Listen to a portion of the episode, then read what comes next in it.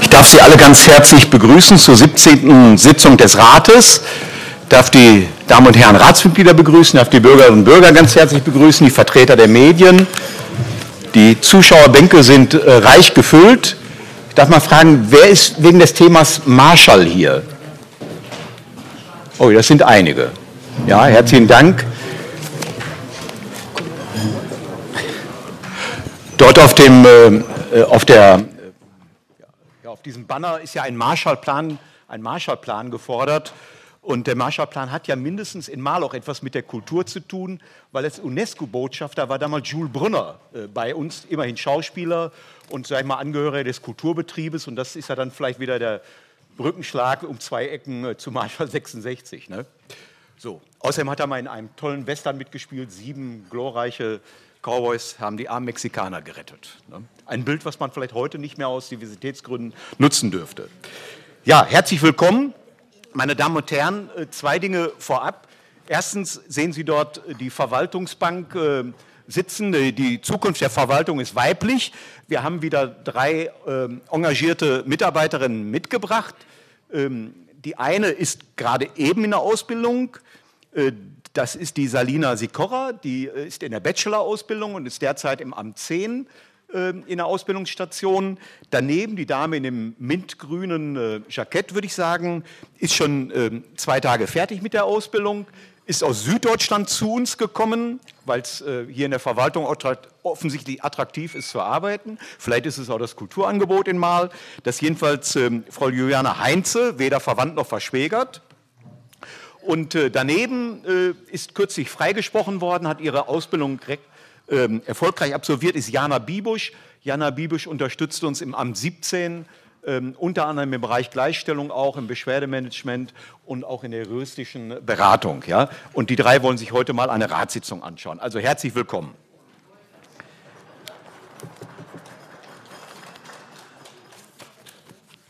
Dann, meine Herren, Damen und Herren, sehen Sie äh, unsere beiden äh, Schriftführerinnen, Frau Müller, die kennen Sie natürlich, und Frau Piller auch aber Frau Piller hat heute Geburtstag und deswegen bekommt sie einen schönen Strauß Blumen von mir.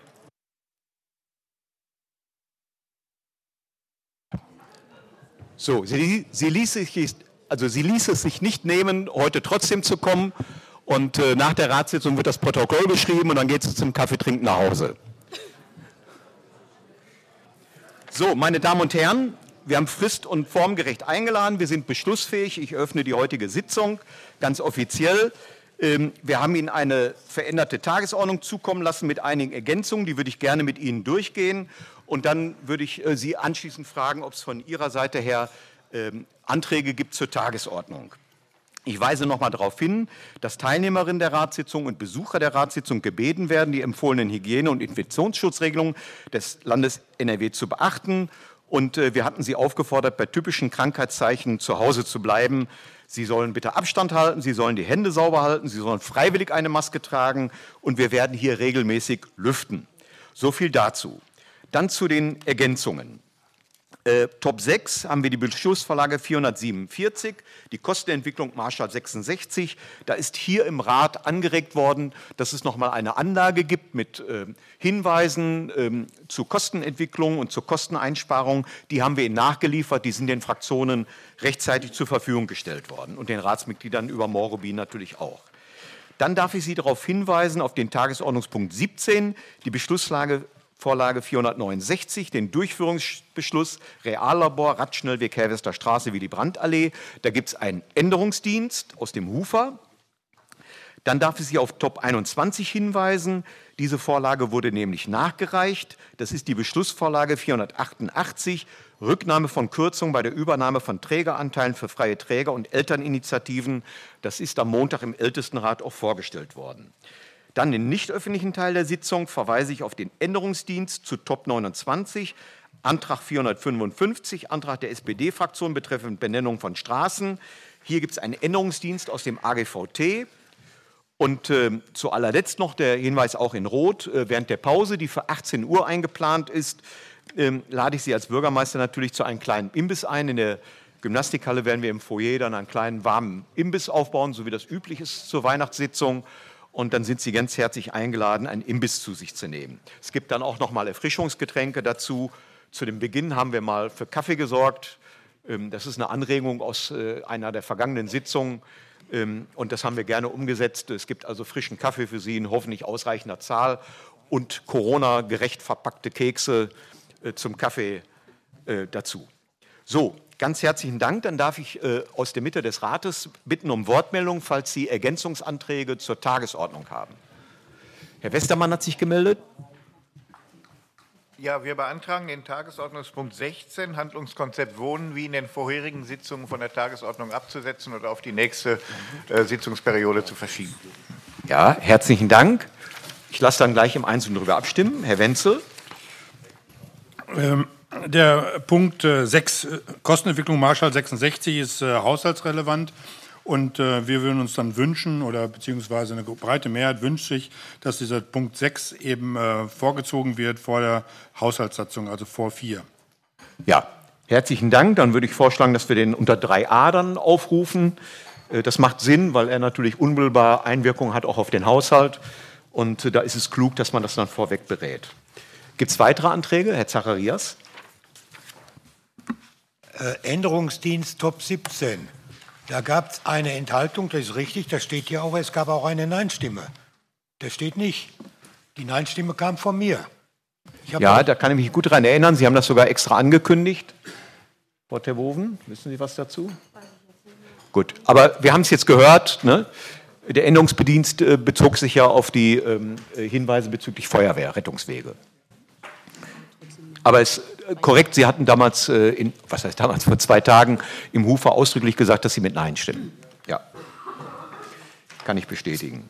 Weitere Anträge zur Tagesordnung? Keine. Dann lasse ich abstimmen über den Antrag von Herrn Westermann, ähm, die äh, Vorlage unter Top 16 468 nochmal in den neuen Sitzungslauf zu vertagen, ähnlich wie wir das im Hufer gemacht haben.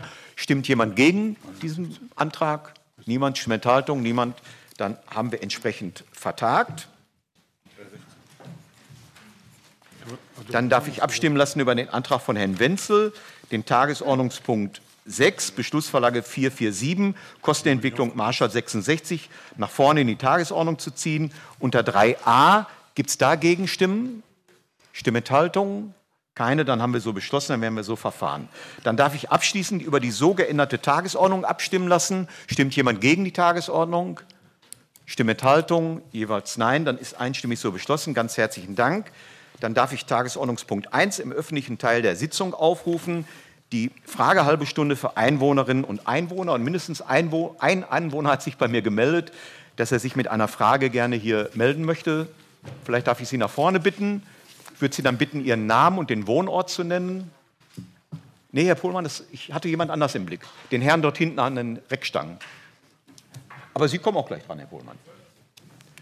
Wenn Sie uns Ihren Namen dann noch einmal verraten und den Wohnort, Adresse brauchen wir nicht, Wohnort nur, ne?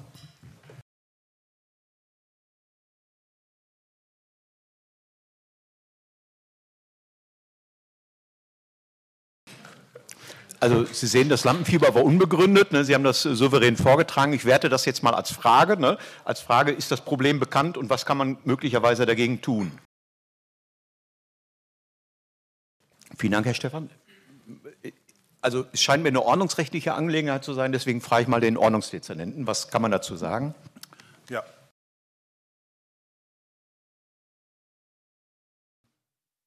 Ja, vielen Dank. Ich würde vorstellen, dass man zu den Fragen Parken und Feuerwehrzufahrt, wenn die Kollegen dann vor Ort sind, dass man sie dann dazu lädt, äh, dass sie dann auch konkret den Mitarbeitern vortragen können, um worum es da geht und äh, was da die Probleme sind, dass man da einen Ortstermin machen kann und das in Augenscheinnahme nehmen kann. Denn Feuerwehrzufahrten sind sehr sensibel, gerade in dem Bereich. Die müssen immer frei sein und äh, Tag wie Nacht, so ist es leider. Und ähm, das äh, kann man dann sicherlich mit einer Reihe von Maßnahmen begleiten, aber zum Ortstermin würden wir Sie dann oder wenn es zwei oder drei Bürger gibt, die da in dieser Sache sprechen, einfach mal mit dazu nehmen. Ne? Vielleicht können Sie anschließend meinen Mitarbeitern noch Ihre Kontaktdaten dalassen, dass wir diese dann gezielt erreichen können. Ne? Dankeschön. So, Herr Pohlmann, dann haben Sie sich gemeldet.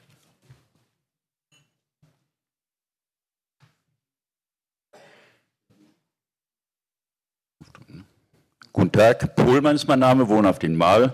Ich habe nur ganz kurz was zum Handlungskonzept Wohnen. Das ist ja jetzt heute von der Tagesordnung genommen worden äh, und ist ja die Grundlage der wohnungspolitischen Strategien für heute und für die Zukunft.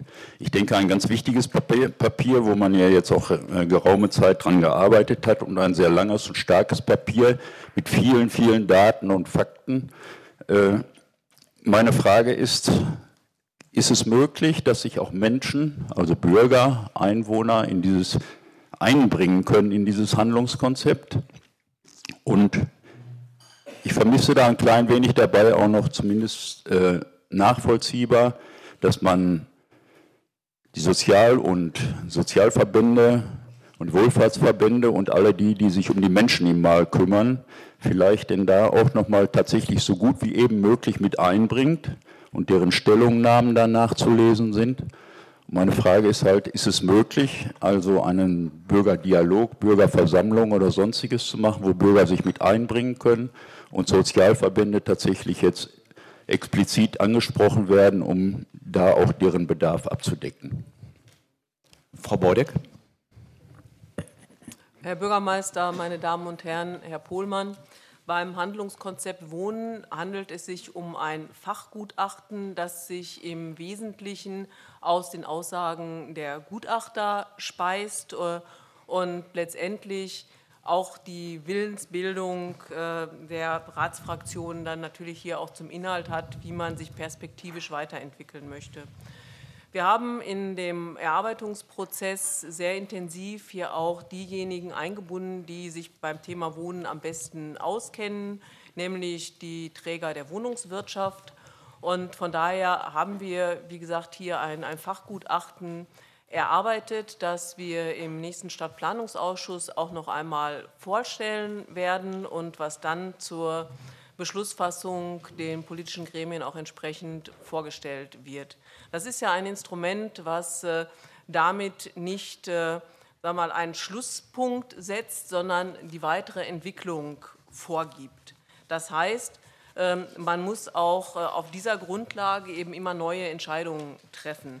Von daher halten wir das Handlungskonzept Wohnen in der Fassung, wie es jetzt vorliegt und mit dem Beteiligungsdurchlauf, den wir durchgeführt haben, für in sich geschlossen und abgestimmt und haben nicht vorgesehen, hier noch eine weitere Beteiligungsrunde mit einzubringen. Äh, gut, finde ich ein bisschen schade, weil natürlich, je breiter das aufgestellt ist, desto mehr Leute sich darin wiederfinden, verstanden haben, wissen, worum es geht, desto mehr würde natürlich auch aus der Bürgerschaft so Bau, daraus resultieren ja Baugebiete, die darin begründet sind und auch in der Vergangenheit immer wieder begründet worden sind, würden natürlich auf deutlich mehr Akzeptanz stoßen. Deshalb war das mein Ansatz, die Frage zu stellen.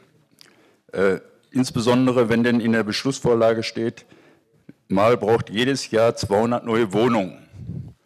Da wird jedes Mal bei jedem Baugebiet daraus interpretiert, was die einzelnen Parteien sich darunter vorstellen, welche Wohnungen das sind. Und da hätte ich eigentlich die Hoffnung daraus, aus einem solchen Papier erkennen zu können, welcher Bedarf ist tatsächlich da. Und der, so obliegt da wieder nur der Interpretation derjenigen, die jetzt gerade meinen, dieses oder jenes wäre notwendig. Das ist nochmal meine Frage. Ist es nicht tatsächlich dann auch transparenter, wenn man erklären würde, als wenn man dieses jetzt als ein Gutachten bezeichnet und jeder weiter daraus interpretiert. Frau Bordeck noch einmal. Ja, Herr Bürgermeister, meine Damen und Herren, Herr Pohlmann, es ist nun mal ein Fachgutachten und äh, das ist auch das, was es sein soll. Wir brauchen das nicht nur dafür, dass wir eben entsprechend äh, die Zielsetzung für die Stadt festlegen, sondern auch dafür, dass wir Fördermittel damit akquirieren können. Von daher hat es auch eine gewisse Form zu haben, dieses Gutachten. Also wir müssen uns an bestimmte Regeln und Vorgaben halten, wie so ein Gutachten sein soll. Und das macht dieses Fachgutachten. Wir betrachten aber auch alle Stadtteile für sich und zeigen auf, wie die Situation ist und welche Bedarfe es in den jeweiligen Stadtteilen gibt. Von daher ist dieses Gutachten sehr, sehr kleinteilig aufgebaut und ähm, ist aus meiner, nach meiner Einschätzung äh, eine gute Grundlage, um den Stand, Wohnstandort mal weiterzuentwickeln und wie gesagt eben auch entsprechend soweit möglich dann Fördergelder auch äh, zu akquirieren, um die entsprechenden Maßnahmen umzusetzen. Ja, herzlichen Dank. Gibt es weitere Wortmeldungen? Keine? Dann haben wir Kenntnis genommen. Herzlichen Dank. Dann kommen wir jetzt zum Tagesordnungspunkt 2. Die Niederschrift der letzten Sitzung vom 24.11.22 liegt Ihnen vor. Gibt es dazu Wortmeldungen? Okay. Also er hat sich nicht gemeldet, aber er hat einen Zettel eingereicht, dass er sich melden würde. Der lag mir jetzt nicht vor. Dann äh, nehmen wir den Spieß noch dran. Wir sind ja noch innerhalb der Zeit, Herr Spieß.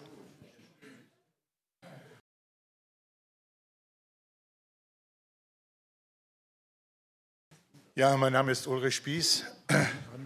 Ähm, der eine oder andere kennt mich vielleicht. Ich war einmal eine gewisse Zeit verantwortlich für den Adolf-Grimme-Preis des Deutschen Volkshochschulverbandes, der hier seit 1964 vergeben wird. Seit 2014 befinde ich mich im Unruhestand und äh, versuche an einigen Stellen äh, das kulturelle Erbe, das uns durch Rudolf Heiland auf der einen Seite und Bert Donneb auf der anderen Seite übergeben worden ist, auch weiter zu pflegen und aufrechtzuerhalten und möglicherweise auch in eine neue Zukunft zu retten. Ich spreche heute jetzt hier im Namen des Vereins der Freunde des Adolf-Grimme-Preises, dem ich als Ehrenvorsitzender und als Geschäftsführer äh, verbunden bin. Und zweitens auch als Sprecher der Initiative Zukunft findet statt. Kultur findet statt, Zukunft findet statt. Und äh, es geht letztlich bei Marschall 66, zu dem ich mich jetzt äußern möchte, um einen ganz, ganz wichtigen Baustein äh, in der Zukunftsplanung für unsere Stadt. Denn äh, der große Sonnenkönig Ludwig XIV. hat einmal seinen Regierungsstil, seinen Untergang gegenüber so zu erklären versucht, L'État, c'est moi, also der Staat, das bin ich.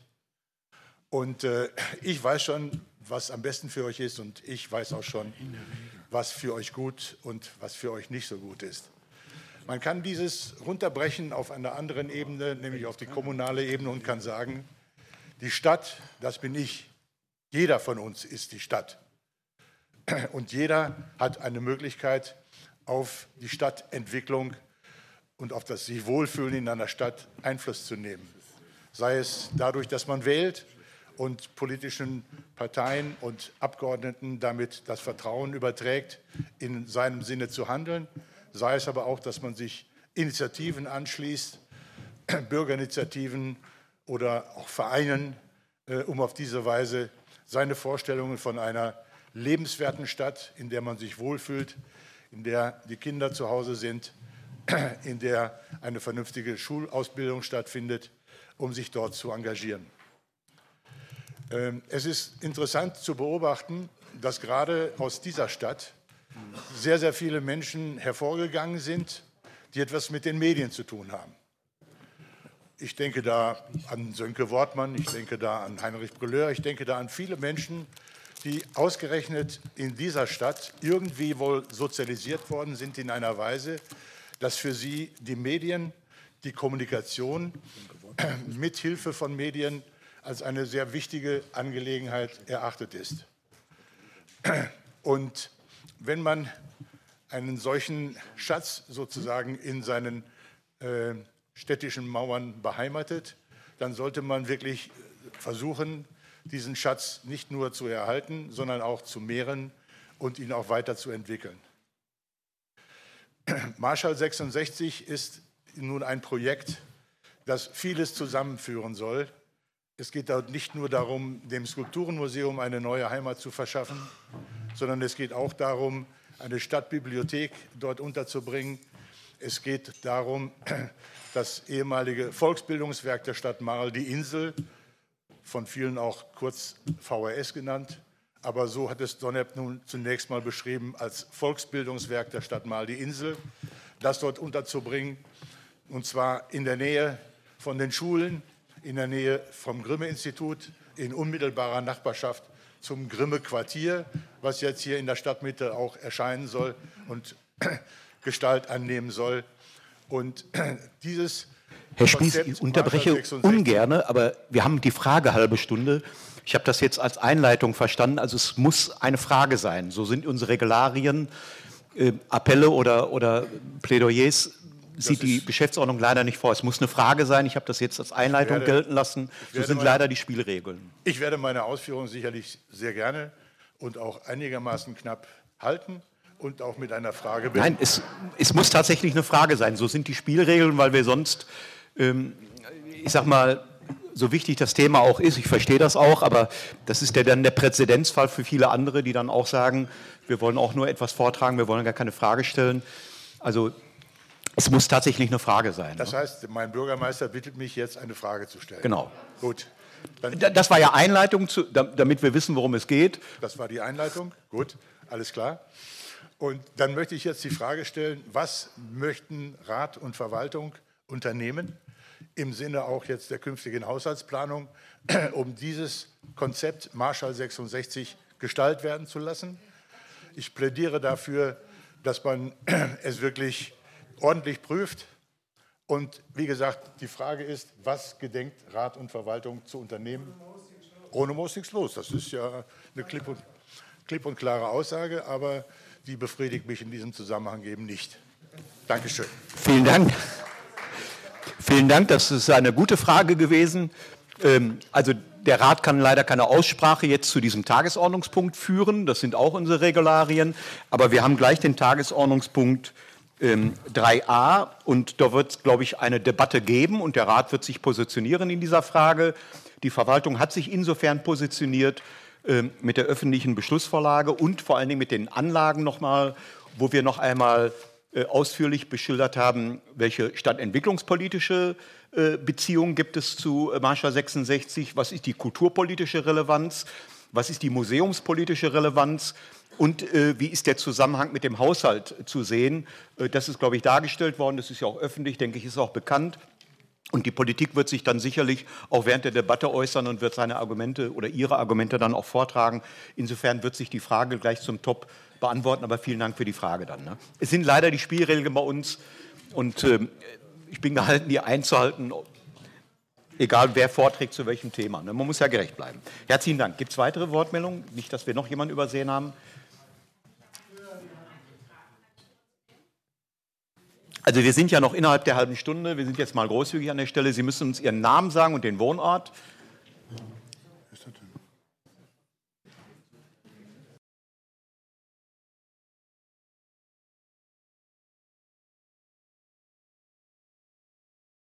Okay, mein Name ist Ulrike Schieke.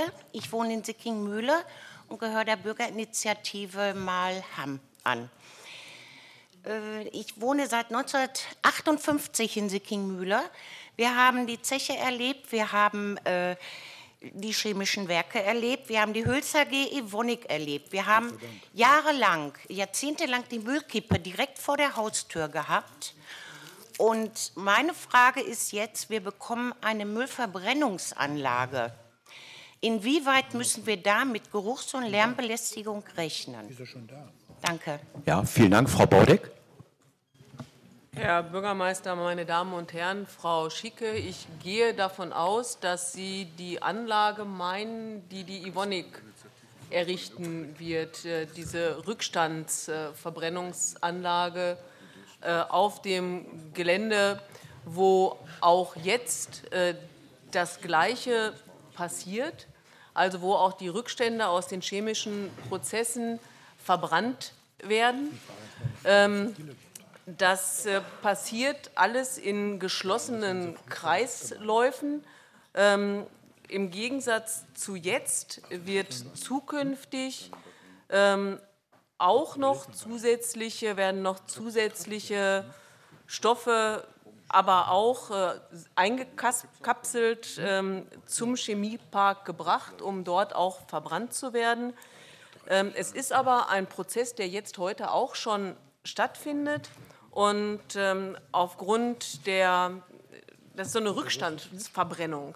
Das sind eigentlich keine Stoffe, wie man es vielleicht von Alba jetzt auch kennt und was man da befürchtet, ähm, die stark riechen. Ähm, die, die sind schon sehr stark ähm, ja, ähm, zusammengebrannt und ähm, das sind keine tollen Sachen, die da sind, aber Geruchsbelästigungen sind da nicht nicht zu erwarten, nicht irgendwie so in der Art und Weise, wie es bei der, bei der Alba am Anfang der Fall war, sondern das sind Prozesse, die es jetzt auch schon gibt und die ganz anderen Standards unterliegen, ähm, was die Sicherheit betrifft und, und was die Abgeschlossenheit auch dieser Prozesse betrifft. Von daher ähm, ist es wie mit allen Anlagen im, oder mit vielen Anlagen im Chemiepark, da gibt es äh, ganz, ganz hohe Sicherheitsstandards und sehr hohe emissionsrechtliche Anforderungen, die natürlich eingehalten werden müssen und deren Einhaltung nachgewiesen wurde in dem emissionsrechtlichen Verfahren. Sonst würden die dort auch nicht entstehen dürfen. Ja, Problem ist, dass die Stadt Mal nur in ganz kleinem Umfang Genehmigungsbehörde ist. Das ist ein Verfahren nach BIMSCH, äh, wird über die Bezirksregierung Münster abgewickelt. Wir sind nur, was die Statik der Halle betrifft, äh, zuständig und für das Feuerkonzept, Feuerschutzkonzept. Aber Fünf Plätze neben Ihnen sitzt Frau Boy, das ist die Pressesprecherin des Evonik, äh, also des Chemieparks. Äh, die ist zwar privat hier zu einem anderen Thema, aber ich wette, ne, wenn Sie der Ihre Adresse geben, schickt die Ihnen auch noch Informationsmaterial zu oder beantwortet vielleicht Ihre Fragen da, wo wir jetzt, äh, weil wegen der fehlenden Zuständigkeit Ihnen das nicht geben können. Also ich wette, Frau Boy wird das gerne machen. Also der Chemiepark ist ja sehr offen in der Informationsgabe. Sonst verrate ich ja ungern die Berufe unserer Gäste, aber in dem Fall kann das ja hilfreich sein. Herzlichen Dank. So, dann äh, ist die halbe Stunde beendet. Vielen Dank. Ich sehe auch keine Wortmeldung mehr. Dann darf ich nochmal zurückkommen äh, zur Niederschrift, Top 2, Niederschrift der letzten Sitzung, 24.11.2022. Gibt es noch Wortmeldungen? Keine. Dann hat der Rat Kenntnis genommen. Dann kommen wir zu Punkt 3, Bericht über die Umsetzung von Ausschussbeschlüssen. Frau Terwoven.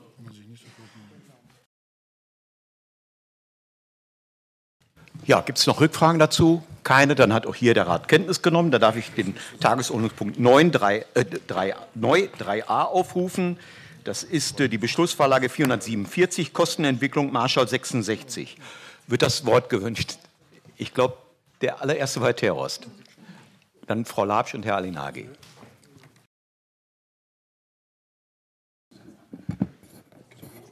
Das ist das richtige Mikro? Okay. Gut. Ich hoffe, man kann mich verstehen, Robert. Alles klar.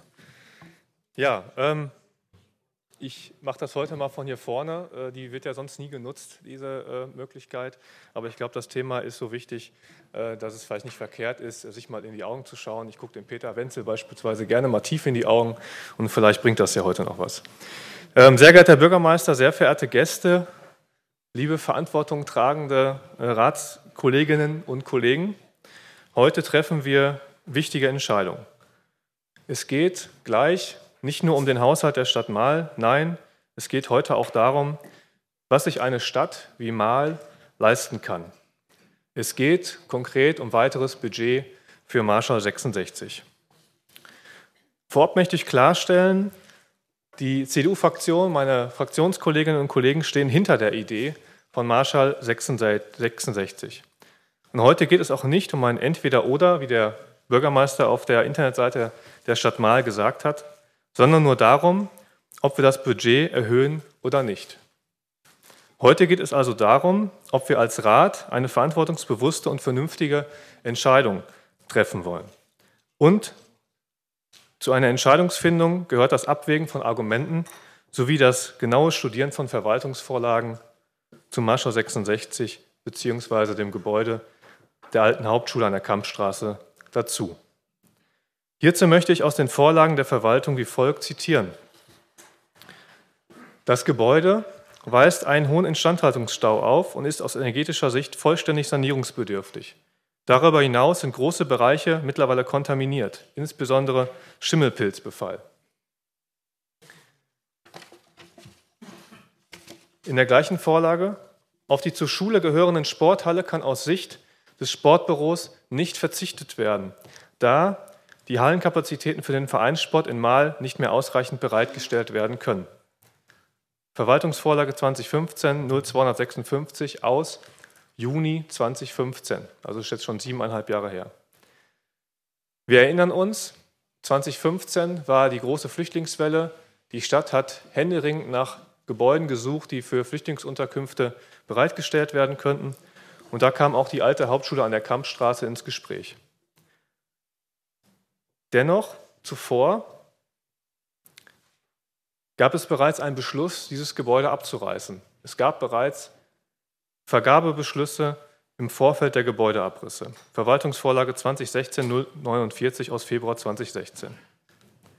Und als wir leider dann diese Flüchtlingswelle in Europa hatten und wir gesagt haben, wir werden dieses Gebäude umnutzen wollen, dann war natürlich klar, Flüchtlinge in ein Gebäude mit Schimmelpilzbefall können wir so nicht unterbringen.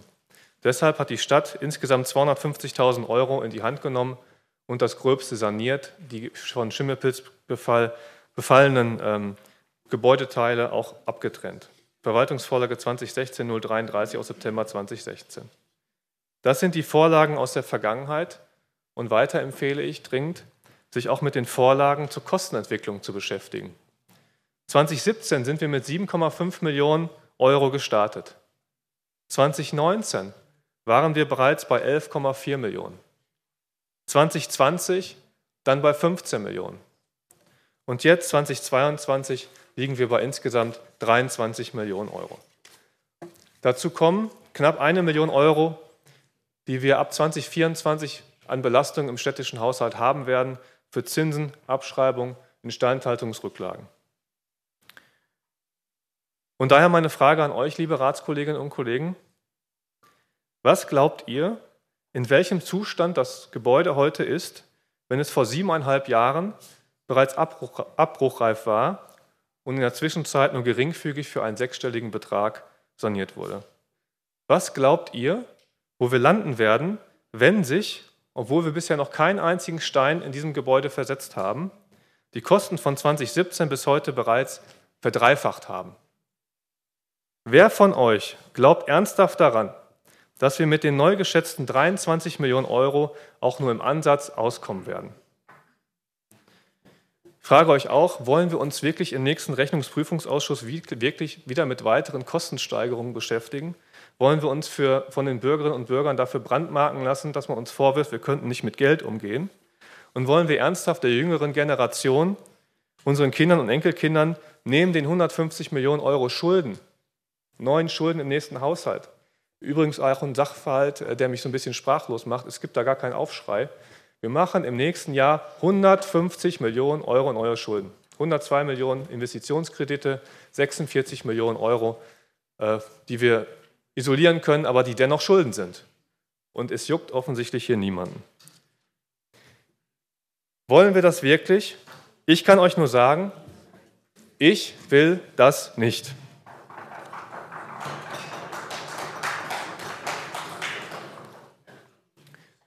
Und ich kann euch nur auffordern, lasst uns gemeinsam verhindern, dass sich ein Mal zu Lasten der nachkommenden Generation ein neues Millionenloch auftut. Denn die Kostensteigerungen seit 2017, die sind eben nicht nur auf Baukostensteigerungen zurückzuführen. Nämlich, das zeigen nicht nur die älteren Vorlagen, sondern das zeigt auch die aktuelle Vorlage, auch auf den Gebäudezustand. Schadstoffsanierung.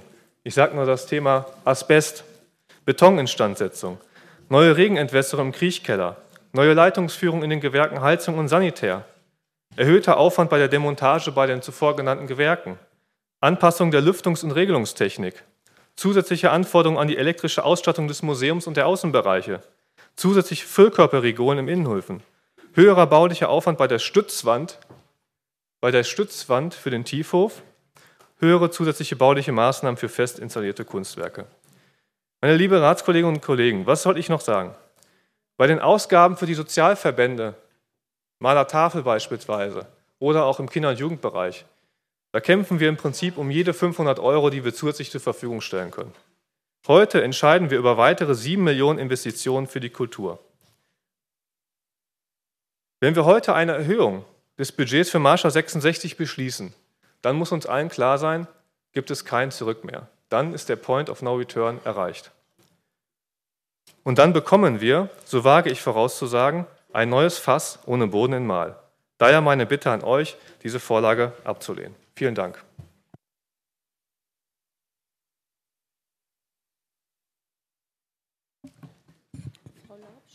Äh, Frau Labsch, wenn Sie mögen, vom Platz, wenn Sie mögen, von hier vorne. Ne?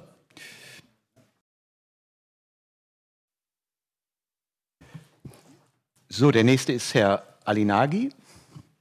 Ja, Herr Bürgermeister, meine Damen und Herren, die Fraktion für Mal wird der Kostensteigerung für Marschall 66 um 7,1 Millionen Euro nicht zustimmen. Und wir lehnen in der derzeitigen Situation dieses Projekt mit Gesamtkosten von 22,3 Millionen Euro ab, zumal mit weiteren Kostensteigerungen zu rechnen ist. Natürlich wäre es schön, ein solches Kulturprojekt in unserer Stadt zu haben. Die Wahrheit ist aber, dass wir uns dieses Projekt nicht leisten können. Und dass wir uns dieses Projekt nicht leisten können, Herr Bürgermeister, dafür tragen alleine Sie und Ihre Politik die Verantwortung. Wir können uns dieses Projekt nicht leisten, da Sie, Herr Bürgermeister, die Schulen in Mahl haben vergammeln lassen. So müssen wir für teures Geld die Heinrich-Kielhorn-Schule sanieren und die Goethe-Schule sogar abreißen und neu bauen. Die Verantwortung für die mangelnde und rechtzeitige Instandhaltung tragen Sie, Herr Arndt. Und auch an anderen Schulen werden noch erhebliche Sanierungskosten durch die Fehler der letzten Jahre, durch Ihre Fehler, Herr Bürgermeister, auf uns zukommen. Schauen Sie sich nur einmal den Zustand des ASGS-Gymnasiums an. Müssten wir diese Gelder nicht aufwenden, könnten wir uns eventuell Marschall 66 leisten. So allerdings nicht. Wir können uns dieses Projekt nicht leisten, da in Mal 354 Kindergartenplätze fehlen. Und diese Kindergartenplätze sollten Priorität haben und nicht Marschall 66. Wir können uns dieses Projekt nicht leisten, da Sie, Herr Bürgermeister, das Rathaus für 90 Millionen Euro sanieren lassen, um sich einen Protzpalast zu schaffen. Französischer Marmor inklusive. Allein mit diesem Geld hätten wir ein neues, zweckmäßiges Rathaus nach neuesten Umweltstandards und zwei Kindergärten bauen können, und Marschall 66 wäre ebenfalls zu realisieren gewesen. So leider nicht, Herr Bürgermeister.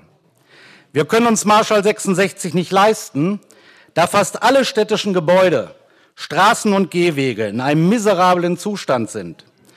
Der geschätzte Sanierungsstau beträgt in dieser Stadt circa 500 Millionen Euro. Und wir können uns dieses Projekt nicht leisten, da wir ein Defizit von 70 Millionen Euro als Folge der Politik des Bürgermeisters und seiner SPD haben. Im Übrigen, Herr Bürgermeister, wenn Ihnen dieses Projekt doch angeblich so am Herzen liegt, dann hätten Sie doch alles dafür tun und unternehmen müssen, damit Sie eine Mehrheit bekommen, wie zum Beispiel Gespräche mit allen Ratsfraktionen zu führen, um für Ihr Projekt zu werben. Nun, Herr Arndt, mit uns haben Sie aus persönlichen Gründen nicht gesprochen. Und mir sind mindestens zwei weitere Fraktionen bekannt, bei denen Sie auch nicht vorstellig wurden. Bei dieser Politik der Ausgrenzung, bei Ihrer Politik der Ausgrenzung müssen Sie sich nicht wundern, wenn Ihnen die Zustimmung versagt bleibt. Kultur muss bezahlbar bleiben und sein, und dies ist in dieser Stadt leider nicht der Fall. Vielen Dank.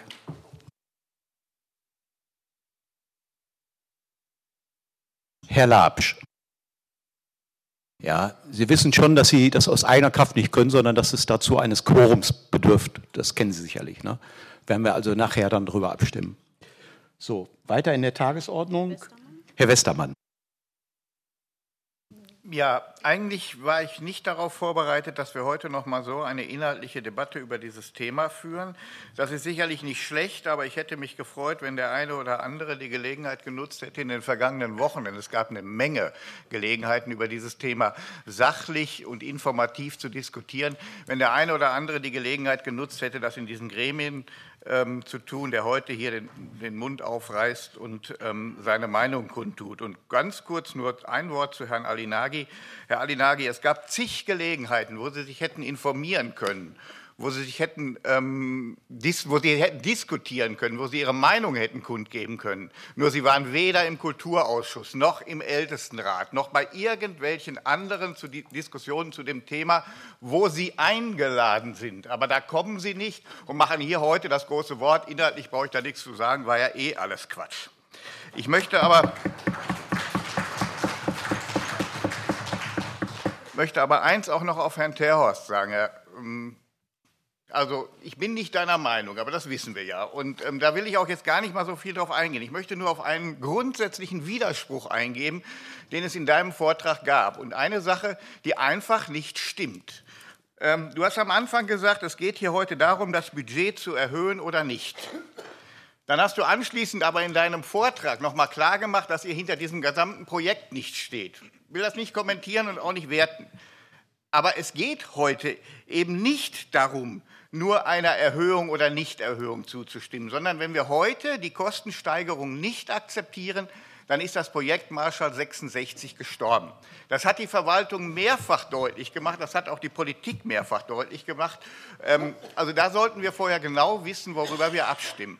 Du hast deutlich gemacht, ihr möchtet gerne das Projekt sterben lassen, aber ich finde eins noch sehr bedauerlich, ich kann mich erinnern, dass die CDU, das ist schon ein paar Jahre her, die CDU, die ja nicht untätig im Bereich Kultur ist, sondern da hat sie gefordert, Mal braucht ein Haus der Kulturen. Jetzt haben wir die Möglichkeit, ein Haus der Kulturen zu bekommen, in hervorragender Qualität.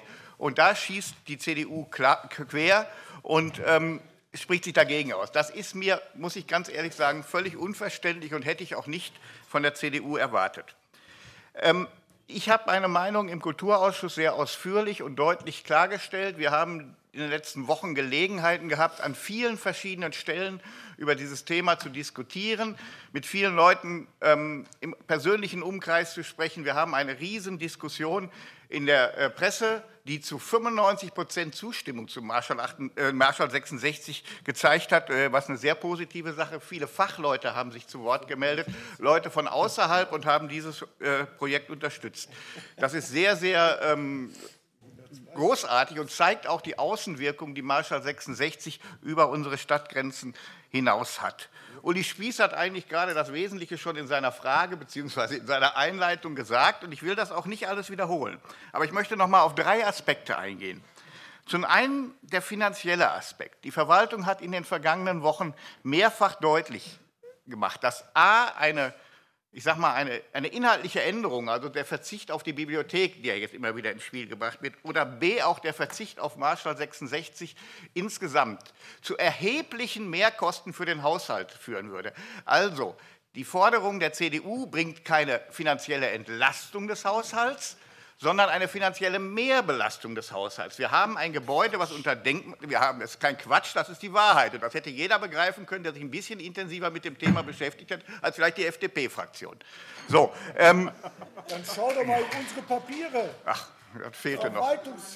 So, ja, in, in, in, der jetzigen Vorlage, in der nachgereichten Vorlage von vorgestern, glaube ich, aus dem Haupt- und Finanzausschuss steht, noch, ich habe die Zahl jetzt nicht ganz genau, aber ungefähr 6 Millionen Mehrkosten, 6 Millionen Mehrkosten ungefähr ähm, bei einem Verzicht auf Marshall 66, denn wir müssen entweder auf unser Museum verzichten oder ein neues Museum bauen oder wir müssen die Bibliothek so lassen, wie wir sie jetzt haben wollen oder wir müssen ein neues Bibliotheksgebäude bauen und die ganzen Zuschüsse, die wir erhalten, äh, würden wir ebenfalls nicht bekommen, beziehungsweise teilweise sogar zurückzahlen müssen. Also ein Verzicht auf Marschall 66 und auch ein Entscheid heute gegen die Kostensteigerung bedeutet mehr Kosten und keine weniger Kosten. Nun ist der finanzielle Aspekt noch der am wenigsten relevanteste Aspekt. Und ich muss mich jetzt noch, ja, ja der wirkt, ja, für, nee, nicht für den Rest der Menschheit, für die FDP nicht. Aber ähm, es ist immer noch der wenigste, aber das kennen wir ja, FDP und Geld, das ist ja so ein Thema für sich. Ähm, ähm, also, es ist der finanzielle Aspekt, der am wenigsten relevant ist. Ich sage jetzt nochmal und fasse mich auch kurz zwei Punkte, die wir einfach nicht vergessen sollen. Es gibt einen städtebaulichen Aspekt. Nicht unabhängig, aber ähm, als zweiter Weg neben dem kulturellen Aspekt. Es gibt einen städtebaulichen Aspekt. Die gesamte Entwicklung der Stadtmitte basiert mit auf Marschall 66. Alle Konzepte, die jetzt in Wettbewerben, die schon groß vorgestellt worden sind, die es jetzt schon gab, basieren auf Marschall 66. Alle Zuschüsse basieren auf Marschall 66. Die gesamte Außenwirkung basiert auf Marschall 66. Wenn das also wegfällt, dann können wir das Ganze, was wir in der Stadtmitte uns überlegt haben, in die Tonne kloppen. Und das dürfen wir nun wirklich nicht vernachlässigen. Der zweite Aspekt, und der ist für mich immer noch der wichtigste, ist der kulturelle Aspekt. Wir haben hier ein Haus geplant, in dem wir viele verschiedene Kultureinrichtungen zusammenbringen. Zusammenbringen in einem Gebäude, da werden sie zusammenarbeiten und sie werden kooperieren mit den Schulen. Wir haben nebenan Schulen, Kindergärten, weiterführende Schulen. Berufsschule, alles das ist in der nächsten Nachbarschaft und die werden mit, diesem, mit dieser Einrichtung kooperieren und zusammenarbeiten. Wir haben das Grimme-Institut in extremer Nachbarschaft, wir haben das Türmchen in der Nachbarschaft, wir haben den Friedenspark mit dem Europäischen Friedenshaus in der Nachbarschaft. Alles Sachen, die sich der Kultur widmen und die jetzt eine Möglichkeit haben, noch größer zu werden und eine noch größere Strahlwirkung haben. Mal ist eine Kulturstadt. Wenn wir mit irgendwas in dieser Stadt wirklich Start machen können und nach außen wirken und strahlen, dann ist es die Kultur. Und wir haben eine einmalige Chance, heute hier zu beschließen oder nochmal zu bekräftigen, wir beschließen es ja nicht nochmal, wir haben es ja schon lange beschlossen, nochmal zu bekräftigen, wir wollen auf diesem Weg weitergehen, wir wollen uns verbessern, wir wollen auch finanzielle Mittel dafür einsetzen. Das bestreitet ja keiner. Aber wir haben ein Ziel, das Ziel, die Stadt Mahl zu stärken. Und alle, die sich heute gegen dieses Projekt aussprechen wollen und teilweise, da nehme ich allerdings die CDU vielleicht aus, ähm, teilweise sogar bewusst der Stadt Mahl schaden. Also ich appelliere jetzt genau, wie Thomas das gerade gemacht hat, nochmal an alle Ratskollegen, die möglicherweise gegen Marschall 66 stimmen, nochmal in sich zu gehen und überlegen, was sie dann hier in dieser Stadt kaputt machen.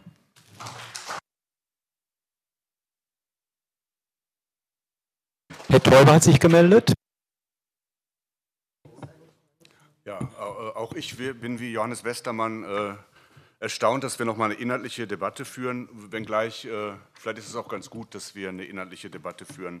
Wir haben vor einigen in den letzten Tagen eigentlich viele Beiträge in der Zeitung lesen können ähm, zu dem Thema Marshall 66. Die waren vor allen Dingen äh, zielten die darauf ab, dass Marshall 66 das Kulturzentrum werden soll, was es ja auch tatsächlich dann ist. Ähm, aber ich wollte noch mal den Aspekt äh, mit einbringen. Das ist ja nicht alles, dass es ein Kulturzentrum ist, sondern Johannes Westermann hat es auch gesagt, das ist ein Teil des Ganzen. Also die Stadt Mahl ähm, hat ja etwas Besonderes. Die hat eine Stadtmitte, anders als bei anderen Städten, die nicht von innen zentrisch gewachsen ist, sondern die im Nachhinein dazugekommen ist. Und äh, das ist in den 50er, 60er Jahren geschehen. Ähm, es gibt auch Menschen, die ein wenig damit fremdeln. Aber äh, die 50er, 60er Jahre und damals, äh, das war eine Aufbruchsstimmung in vielerlei Hinsicht ähm, und eigentlich auch äh, eine erste Blüte der Stadt. Und äh, das ganze Konzept und nicht nur Marschall 66, sondern die ganze Entwicklung der Stadtmitte, die ja jetzt in den letzten Jahren wieder aufgelebt ist, äh, die knüpft ja genau daran an.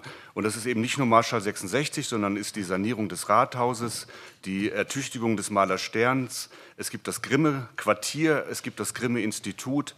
Wir haben erst vor kurzem zusammengesessen und haben äh, den Wettbewerb Maler Mitte, äh, Friedenspark, ähm, ja, bewertet da gab es einen Preis und auch in dieser Bewertung spielte natürlich Marshall 66 äh, eine, eine ganz große Rolle, weil eben in dem Friedenspark Skulpturen ausgestellt werden und sich das Ganze nach Marshall 66 ausrichtet. Das ist alles Teil des Ganzen. Da kommt noch der Citysee dazu und äh, das ist dann eben die Malermitte, ähm, die dort entstehen soll oder weiter, weiterentwickelt werden soll. Und äh, eine Stadtmitte lebt natürlich vor allem davon, dass Menschen die, die Mitte besuchen sei es um ins Rathaus zu gehen, das ist der administrative Teil, oder den Maler Stern besuchen, das ist eben dann das, Handel, das Handelszentrum. Und dann gibt es eben auch ein kulturelles Zentrum, was dann Marschall 66 sein soll. Ähm, das ist Teil des Ganzen und deswegen kann ein, ein kleines Teil äh, nicht einfach herausgebrochen werden. Dann krankt das Ganze wieder, dann, dann fehlt was. Und insofern ist es schon wichtig, äh, dass äh, genau das weitergeführt wird, also aus Stadtplanungssicht. Und äh, natürlich ist es ein kulturelles Zentrum und natürlich hat es eine überregionale, eine nationale, vielleicht sogar eine internationale Ausstrahlung. Ähm, Aber ich habe mal dieses ganze Bild entworfen, weil äh, oft der Fehler gemacht wird, dass man das jetzt reduziert auf Kultur, reduziert auf etwas, was äh, viel kostet und für wenige Menschen ist. Aber da, genau das ist es ja nicht, sondern das ist Teil des Ganzen, Teil der ganzen Stadtmitte. Äh, und insofern ist das doch von enormer Bedeutung für die Stadt, dass wir an dieser Stelle äh, die Geschichte weiterschreiben.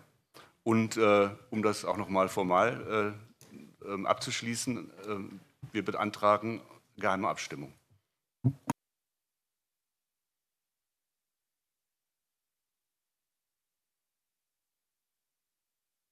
So, meine Damen und Herren, ich gehe auch nach vorne, ich bin ja Mitglied des Rates und äh, verlasse jetzt mal meine Rolle als Sitzungsleiter, weil ich auch einen Wortbeitrag leisten möchte. Ähm, und äh, damit das auch optisch sichtbar wird, mache ich es hier. Robert, du bist schon der Nächste auf der Liste. Du kannst zehnmal aufzeigen, du kannst aber nur einmal reden, ne? also zweimal, aber du bist schon auf der Liste. Kultur bedeutet mir viel. Steht für mich für Demokratie, steht für mich für kulturelle Bildung, Rudi Heiland hätte vielleicht Volksbildung gesagt, das war damals ein anderer Begriff als heute. Dass dieses geradezu ideologisches Gift ist für den Sprecher des rechten Blocks hier im Rat, dass der Volksbildung und Demokratie nicht noch fördern will, das verstehe ich doch. Ich bedanke mich ausdrücklich für diese Ehrlichkeit. Sie überrascht aber nicht, denn was passiert, wenn die falschen Leute das Ruder in die Macht bekommen?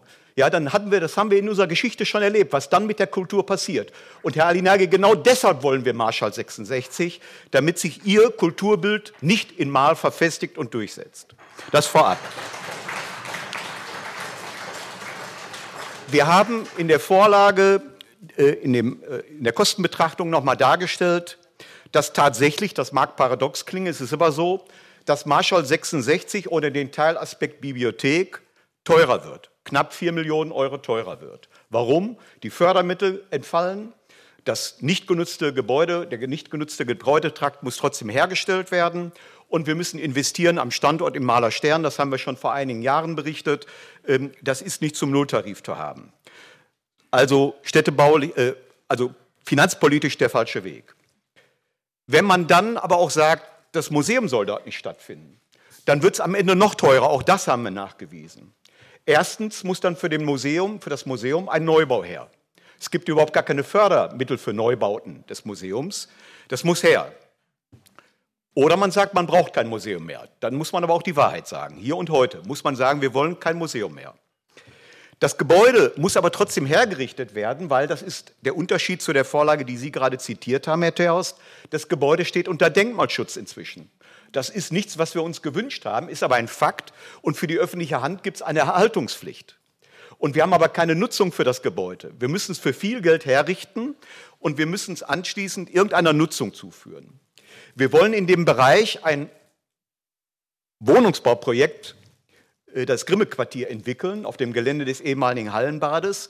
Wer will dort ein Haus kaufen und auf einen Bretterverschlag gucken auf Dauer? Die Leute kaufen doch dort nur ein Haus oder wollen dort eine Wohnung beziehen, wenn sie dort auch eine angenehme Umgebung haben. Also das ist ein, ein, ein Mehr an Kosten, äh, was den Haushalt in viel stärkerer Weise belastet. Und das ist, glaube ich, über unsere Vorlagen deutlich geworden. Die Kolleginnen und Kollegen haben auch schon hingewiesen, die städtebauliche Bedeutung von Marschall 66. Marschall 66 ist eben ein wichtiger Baustein des Gesamtkonzepts für unsere Stadtmitte. Mit hohen Fördermitteln unterlegt, noch gerade der Realisierungs Realisierungswettbewerb, Andreas Teuber, du hast es angesprochen, für die ist ja der Rathaus, das Rathaus der Ausgangspunkt und der Endpunkt ist Marschall 66. Ohne Marschall 66 drohen hier mindestens der Verlust weiterer Fördermittel. Wer glaubt denn, dass die Fördermittelgeber uns 10 Millionen Fördermittel geben, wenn wir dieses Projekt nicht realisieren? Das liegt ja nicht auf einem Gutkonto beim Kämmerer und der kann es dann demnächst der Tafel zur Verfügung stellen oder dem Radwegekonzept zur Verfügung stellen. Das ist genau für dieses Projekt Marschall 66 als dritter Ort vorgesehen. Auch die Teilnahme an der IGA 27. Ja, wir haben dieses Projekt angemeldet zu IGA 27. Auch das wäre damit ad absurdum geführt, kann man sagen, können wir mit leben? Ich meine, es ist wichtig für mal. Das Gebäude steht unter Denkmalschutz, die Erhaltungspflicht habe ich gerade, gerade benannt. Ich komme aber auch noch mal zur kulturpolitischen Bedeutung. Wir konnten leider nicht an dem Landesprogramm Dritter Ort teilnehmen, weil der nur für den ländlichen Raum definiert war. Die Kulturministerin war hier. Sie hat sich das Projekt erläutern lassen des dritten Ortes am Beispiel Marschall 66. Und sie war höchst begeistert. So begeistert, dass sie mit Frau Scharrenbach dafür gesorgt hat, dass das Land uns aus Städtebaumitteln nochmal über 5 Millionen Euro Fördermittel zur Verfügung stellt für die Realisierung von Marschall 66. Das war die höchste Einzelförderung in dem Jahr, als sie genehmigt wurde. Wer glaubt denn, dass eine Landesregierung diese Förderung zur Verfügung stellt für ein überflüssiges Projekt, was vielleicht den Herrschaften, die heute hier sitzen, die man vielleicht zum Bildungsbürgertum sehen, äh, zählen will, wenn man es negativ betrachten möchte, ja, nur dient, sondern man hat natürlich erkannt, dass es ein Projekt ist für Jung und Alt, für alle Menschen in dieser Stadt, für die Schülerinnen und Schüler. 3000 Schülerinnen und Schüler leben oder gehen zur Schule in der Umgebung von Marschall 66. Es ist die Stadtmitte. Junge Leute, alte Leute, Familien, kleine Kinder, jeder kann dieses Haus nutzen als Ort der Begegnung. Und deswegen haben wir diese hohe Förderung bekommen und auch die, Höhe Förderung, die, hohe Förderung des äh, Bundes, ähm, was ja auch nochmal über 5 Millionen Euro betrifft, weil das eben ein so zukunftsweisendes Projekt ist und neben dem Theater und neben der Schauhunschule ein dritter Ort ist, der uns hier zur Verfügung steht und natürlich allen Bürgerinnen und Bürgern mit seinem Veranstaltungssaal und allen Schülerinnen und Schülern und den Schulklassen und den Kindergärten und jeder, der Spaß an diesen Dingen hat. Und wer will denn sagen, dass eine Bibliothek verzichtbar ist, außer Herr Alinagi? Ja? Natürlich würde er in eine Bibliothek nur bestimmte Bücher ausstellen, aber nicht das, was wir darunter verstehen unter Bildung. Das ist doch relativ klar, das wissen wir doch. Er entlarvt sich. Aber von einer CDU erwarte ich doch, dass sie sagt, jawohl, eine Bibliothek ist wichtig und das Beste kann gerade gut genug sein für unsere Bevölkerung. Und von einer CDU erwarte ich, dass sie sagen, natürlich muss ein Museum sein und es muss vielfältig sein. Ich bin ein bisschen doch überrascht, dass diese Argumente hier nochmal einreißen.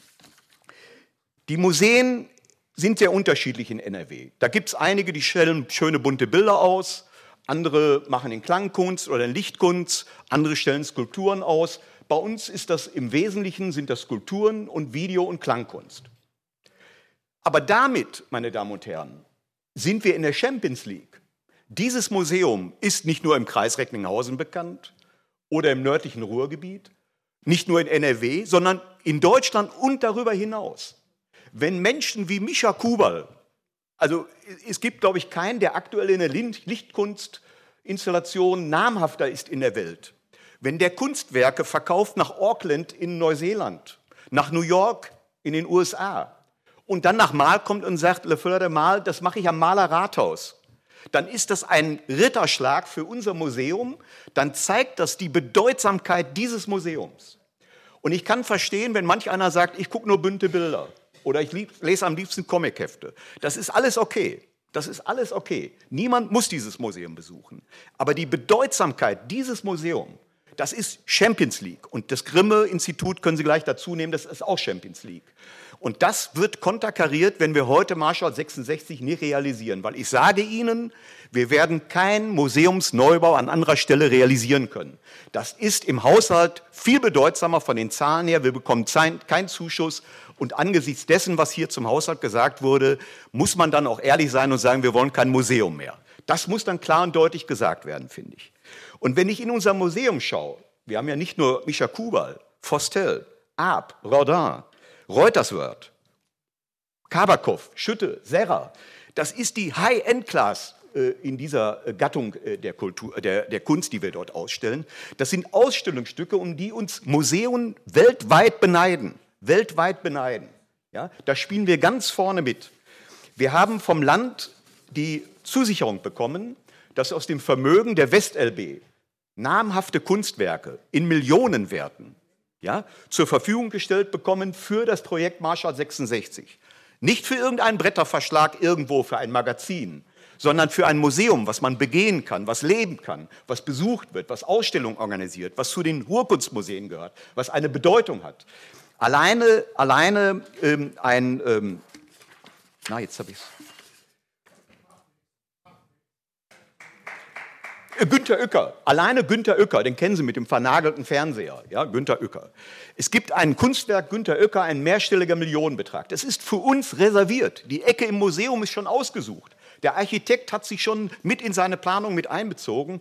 Das kommt natürlich alles nicht nach Mal. Und ich sage, wir werden kulturpolitische Einöde ohne ohne dieses Museum und ohne diesen dritten Ort, ohne Marschall 66. Das kann ich Ihnen prophezeien.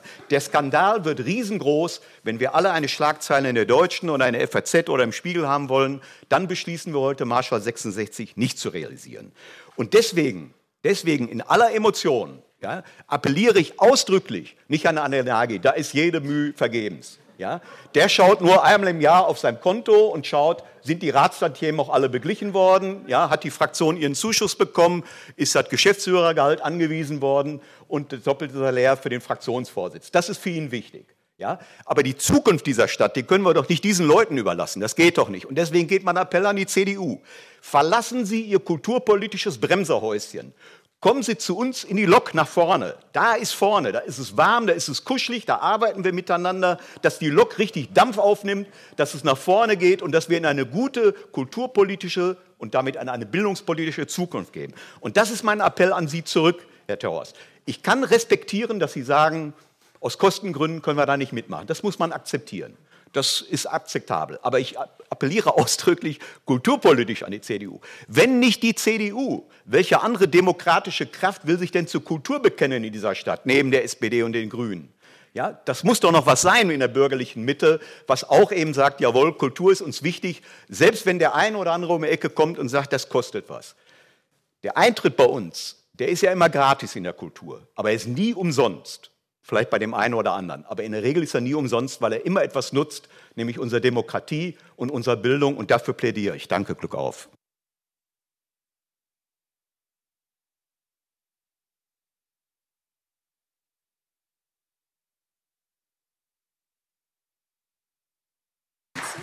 Äh, nächste Wortmeldung ist Robert Heinze, hat lange gewartet. Mal kurz die Liste durchgehen. Es sind doch einige Wortmeldungen. Robert Heinze, Karl-Heinz Dagel, Herr Schulz, Herr Dechert, Herr Wenzel und Frau Dornebeck. So, Robert Heinze, du hast das Wort. Serie? Ja. Sehr geehrter Herr Bürgermeister, meine Damen und Herren, da hatte ich jetzt auch nicht mitgerechnet, dass wir uns heute noch mal so intensiv äh, auseinandersetzen, was die Thematik betrifft. Im Übrigen, ich höre gerade hier Erweiterung Museum. Ich kann mich an die Zeiten erinnern, da waren wir als FDP an der Spitze mit Habakuk, als es darum ging, das Kulturmuseum am Kreher Platz zu erweitern. Äh, vielleicht kann der ein oder andere mal in seiner Erinnerung kramen, wer damals die Pläne abgelehnt hat. Aber nur so viel zu dem Thema, warum wir zum Beispiel beim Skulpturmuseum dieses Konzept, die Offenheit gegenüber dem Bürger am Kreher Platz, aber ich wiederhole das jetzt nicht, denn wir haben es hier seit Wochen mit einer Kampagne zu tun. Und lieber Thomas, ich bin dir sehr dankbar, weil du ganz klar und ruhig ein paar Fakten gesagt hast. Klar, hat was mit Haushalt zu tun, hat was mit Finanzen zu tun.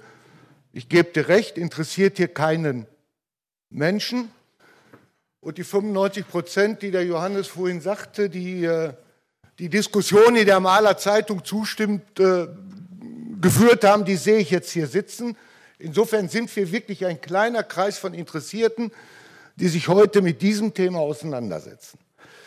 Und Werner, ein bisschen, sorry, verstehe ich dich, aber dieser Vergleich mit Comic lesen und so, das war, ja, bitteschön. Und ich weiß nicht, ob es so kuschelig ist, bei der SPD unter der Decke zu sitzen, aber Thomas, wir kriegen, wir kriegen auch woanders ein warmes Lagerfeuer hin. Also es hat doch eine Diskussion, die wir jetzt hier führen. Und die Kampagne ist in den ganzen letzten Wochen in eine Richtung geführt worden, die falsch ist und die auch nie unsere Intention war. Dieser Rat hat sich irgendwann mal zu Marschall 66 mehrheitlich bekannt. Punkt. Aber worüber reden wir denn jetzt? Wie hoch darf der Preis sein? Ich rede, ich bekomme Mails, wir wollen die Kultur kaputt sparen. Ja, was heißt denn kaputt sparen? 15 Millionen stehen im Haushalt. Dafür können wir Marschall 66 morgen anfangen zu bauen. Aber nein, wir sparen kaputt. Die Verwaltung hat in den letzten Wochen eine Menge, Menge Fragen beantwortet, die wir gar nicht gestellt haben. Wir haben zwei Fragen gestellt. Erstens, wann wird das fertig? Wann wird es konkret? Wann kommt der Bagger? Und zweitens, was kostet es tatsächlich? Und jeder, der hier sitzt und Verantwortung für diese Stadt trägt, muss sich fragen, ob er an solch einer Stelle bereit ist, ungedeckte Schecks auf die Zukunft auszustellen. Wir als Ratsmitglieder. Jetzt sieben Millionen. Erst waren es vier, dann nochmal vier, jetzt sieben. Und in einem Jahr, wir sind doch alle nicht mit Koks gepudert. Wir wissen, dass das nicht das Ende ist. Also, was heißt kaputt sparen? Die Forderung aufzustellen, baut doch das Ding für 15 oder 20 Millionen. Und wenn euer Architekt das nicht kann, dann nehmt euch einen anderen. Und in dieser Diskussion tauchen dann immer neue Argumente aus. Und Werner hat zum Teil ja auch recht, das ist ein großer Plan und, und, und. Wir plädieren doch nur dafür, sagt uns bitte, und das haben wir die letzten Wochen angemahnt, sagt uns bitte, was kostet uns dieses Projekt und wann wird es fertig? Und es ist doch schlimm genug, dass wir hier Grundsatzdiskussionen führen, ohne dass einer bereit ist, in die Bütt zu gehen und uns genau diese Frage zu beantworten. Und das ist auch die Angst der Kollegen von der CDU. Und die teilen wir. Denn in einem halben Jahr wird aus 22 Millionen 27 Millionen. Aber dann haben wir schon für zwei, äh, nee, in einem halben Jahr haben wir noch nichts, keinen Stein bewegt. Aber dann haben wir vielleicht noch mal 200.000 mehr Planungskosten drauf. Und da meine ich, muss man doch als Ratsmitglied in der Tat auch mal schauen, wir können hier nicht ein neues Fass ohne Boden aufmachen. Es hat nichts mit Kaputtsparen zu tun. Es hat nichts mit geringer Wertschätzung von Kultur zu tun. Es hat was damit zu tun, dass wir in der Verantwortung für diese Stadt auch einen Blick auf die Finanzen haben dürfen und müssen, lieber Johannes. Das darf man an so einer Stelle auch mal tun. Und nochmal, warum können wir das Ding nicht für 15, 20 Millionen bauen? Als wir anfingen mit Marshall 66, hat man uns gesagt, für siebeneinhalb und ein Jahr später für 11 Millionen kriegen wir das super Projekt hin. Jetzt sind wir bei 22 Millionen. Und wir wissen immer noch nicht, wann es fertig wird und was es uns endgültig kostet. Und das ist ein Trauerspiel. Und da bitte ich auch, jenseits aller Polemik, die Bedenken, die der eine oder andere hat, nichts abzutun mit Kulturfern oder ha, für die ist Kultur nichts oder nur was Dummes oder so. Nein, wir sind doch bereit, 15, 20 Millionen für dieses Projekt auf den Tisch zu legen. Und wer garantiert denn, dass das Projekt nicht tot ist, wenn es nicht 32 kostet? Diese Garantie bekommen wir nicht. Und ich bleibe dabei. 15, 20 Millionen ist eine verdammte Menge Geld.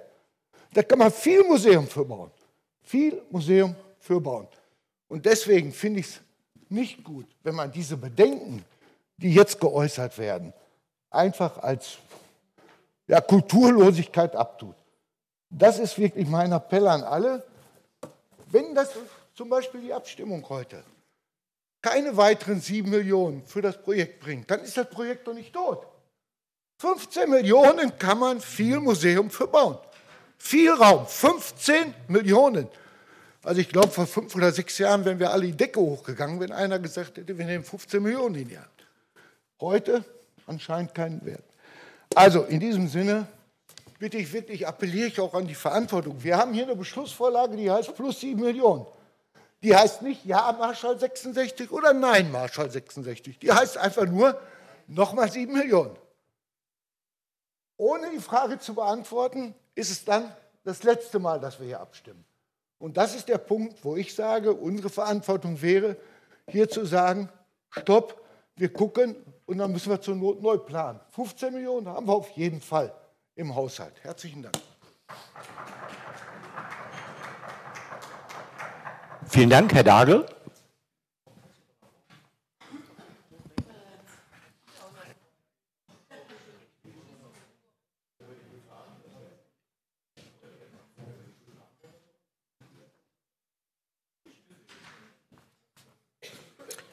Ja, ich fange mal beim Robert an. Robert, wann fangen wir an? Wie viel kostet es? Wie viel kostet es? Steht in der Vorlage. Im Moment 23 Millionen. Ja, im Moment 23 Millionen. Wann fangen wir an? 24.11. war die Vorlage hier im Rat. Hätten wir beschlossen, die Baugenehmigung liegt vor, hätten wir beschlossen, hätte die Ausschreibung beginnen können. Wenn die Ausschreibung begonnen hätte, kannst du den Zeitraum ausrechnen, wann die Ausschreibung äh, Ergebnisse bringt, dann können wir anfangen. Also das zu der Frage, äh, können wir anfangen. Warum hast du gefragt, können wir nicht für 15 Millionen bauen? Ja, vor drei Jahren hätten wir wahrscheinlich für 15 Millionen bauen können, aber steht wieder alles in der Vorlage. Warum ist es teurer geworden? Weil wir inzwischen drei Jahre draufgelegt haben und weil drei Jahre bedeuten, dass drei Jahre die Preise teurer geworden sind. Das, das können wir an dem Bauvorhaben machen und das können wir an anderen Bauvorhaben machen. Wenn dieser Rat jetzt am Marschall 66 plötzlich die Kostenberechnung so intensiv ins Spiel bringt, dann darf ich allen Ratsmitgliedern sagen, das werden wir bei jedem Bauprojekt, was wir hier vorhaben, demnächst machen müssen. Und Sie wissen, ich nehme jetzt nur mal das Beispiel Goethe-Schule. 15 Millionen ist anvisiert worden. Alle wissen, dass in der Schulausschusssitzung dieser Betrag schon verdoppelt worden ist. Und der wird auch da nicht zu Ende sein. Also Bauen ist teurer geworden und das hat Gründe. Und deshalb sollten wir uns gar nicht hier über diese Dinge unterhalten, sondern wir sollten uns über Marschall 66 unterhalten. Und du hast es auch fokussiert auf, das ist ein Museum. Das ist nicht ein Museum. Da findet mehr statt. Und die Bibliothek ist ja schon mal einer der Aspekte, aber das ist nicht der einzige Aspekt. Da findet auch noch von anderen Einrichtungen, anderen städtischen Einrichtungen findet dort Kultur statt. Die Volkshochschule wird sich einbinden, die Musikschule wird sich einbinden. Also unsere komplette städtische Kultur findet dort statt. Und der Bürgermeister hat es vorhin gesagt, ein dritter Ort soll dort entstehen. Und jetzt sage ich mal an meine lieben CDU-Kollegen, dritter Ort, das ist CDU-Politik. Das ist CDU-Politik im Land. Und da steht zwar hinter für den ländlichen Raum, aber jetzt sage ich mal, wenn so eine Stadt wie Rheine dabei ist, das ist nicht unbedingt ländlicher Raum. Da sind also auch schon Städte bei, die nicht zum ländlichen Raum gehören. Aber es geht um das Konzept. Und dritter Raum oder dritter Ort, ja, das heißt nicht, wir haben drei Kulturorte, die miteinander korrespondieren, sondern Leben ist ein Ort, das Wohnen zu Hause, Arbeiten ist der zweite Ort und das, wo wir uns treffen, wo wir Kultur miteinander begehen, wo wir uns miteinander ja, unterhalten, wo wir unsere Freizeit gestalten. Das ist der dritte Ort. Das kenne ich aus meiner Jugend ein bisschen anders als ein dritter Ort. Ich habe in meiner Jugend wesentlich im kirchlichen Bereich äh, gelebt. Da fand sowas wie jetzt im dritten Ort schon im kirchlichen Bereich statt. Also wir erleben da nichts Neues, aber wir müssen heute, da die Kirchen ja nicht mehr den Zulauf haben, wie sie den vor 30 Jahren hatten, etwas anderes gestalten. Und wir müssen für die Menschen dieser Stadt eben einen dritten Ort gestalten. Und das Konzept ist super und das Konzept wird aufgehen. An und für sich steht heute die Haushaltsberatung auf dem Podium. Und äh, es gibt ja Leute, die sagen, Haushaltsberatung, das sind die Sternstunden eines Rates der Politik. Ich glaube, wir machen jetzt im Vorlauf mit Marschall 66 so etwas. Und ich würde mir wünschen, dass genau diese Diskussion am Ende dazu führt, dass gesagt wird, ja, der Rat hat eine ordentliche Diskussion geführt, der Rat hat sowas wie eine Sternstunde gehabt. Also das wünsche ich mir. Zu der Vorgehensweise. Hier sind schon ein paar Stichworte gefallen. Der Herr Pohmann war am Anfang und hat gesagt, Handlungskonzept Wohnen, warum können wir Bürger da nicht einbezogen werden? Der Bürger wird einbezogen. Das Ganze heißt nur nicht Handlungskonzept Wohnen, sondern das heißt ISEC, Integriertes Stadtentwicklungskonzept. Das haben wir vor drei Jahren gemacht und das machen wir jetzt mit einem weiteren Anlauf wieder, weil sich ja auch die Situation in der Stadt ändert. Also. Karl-Heinz, das ist die zweite Wortmeldung äh, für die Fraktion. Du musst innerhalb des drei Minuten äh, Pensums bleiben. Gut, an und für sich schade. Ich war gerade ein bisschen warm gelaufen. Aber dann will ich noch als Kulturausschussvorsitzender einen Satz dazu sagen. Die Diskussion war ja jetzt über vier Wochen, 24.11. bis heute, sehr intensiv, ist auch vieles dazu beigetragen worden. Im Kulturausschuss haben wir intensiv nochmal das Thema beredet und der Kulturausschuss hat am Ende auch auf Antrag der SPD einen Beschluss gefasst, den Rat heute aufzufordern, Marschall 66 zu unterstützen. Und das möchte ich auch.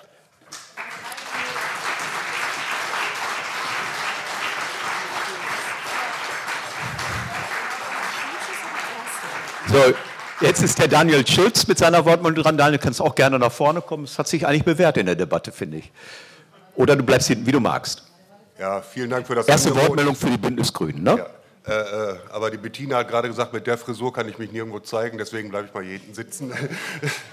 ähm, nee, ähm, ich, ich mache das ganz kurz. Also ich finde das okay, das hat so ein bisschen was von Andy Warhol, wenn es auch dunkel ist.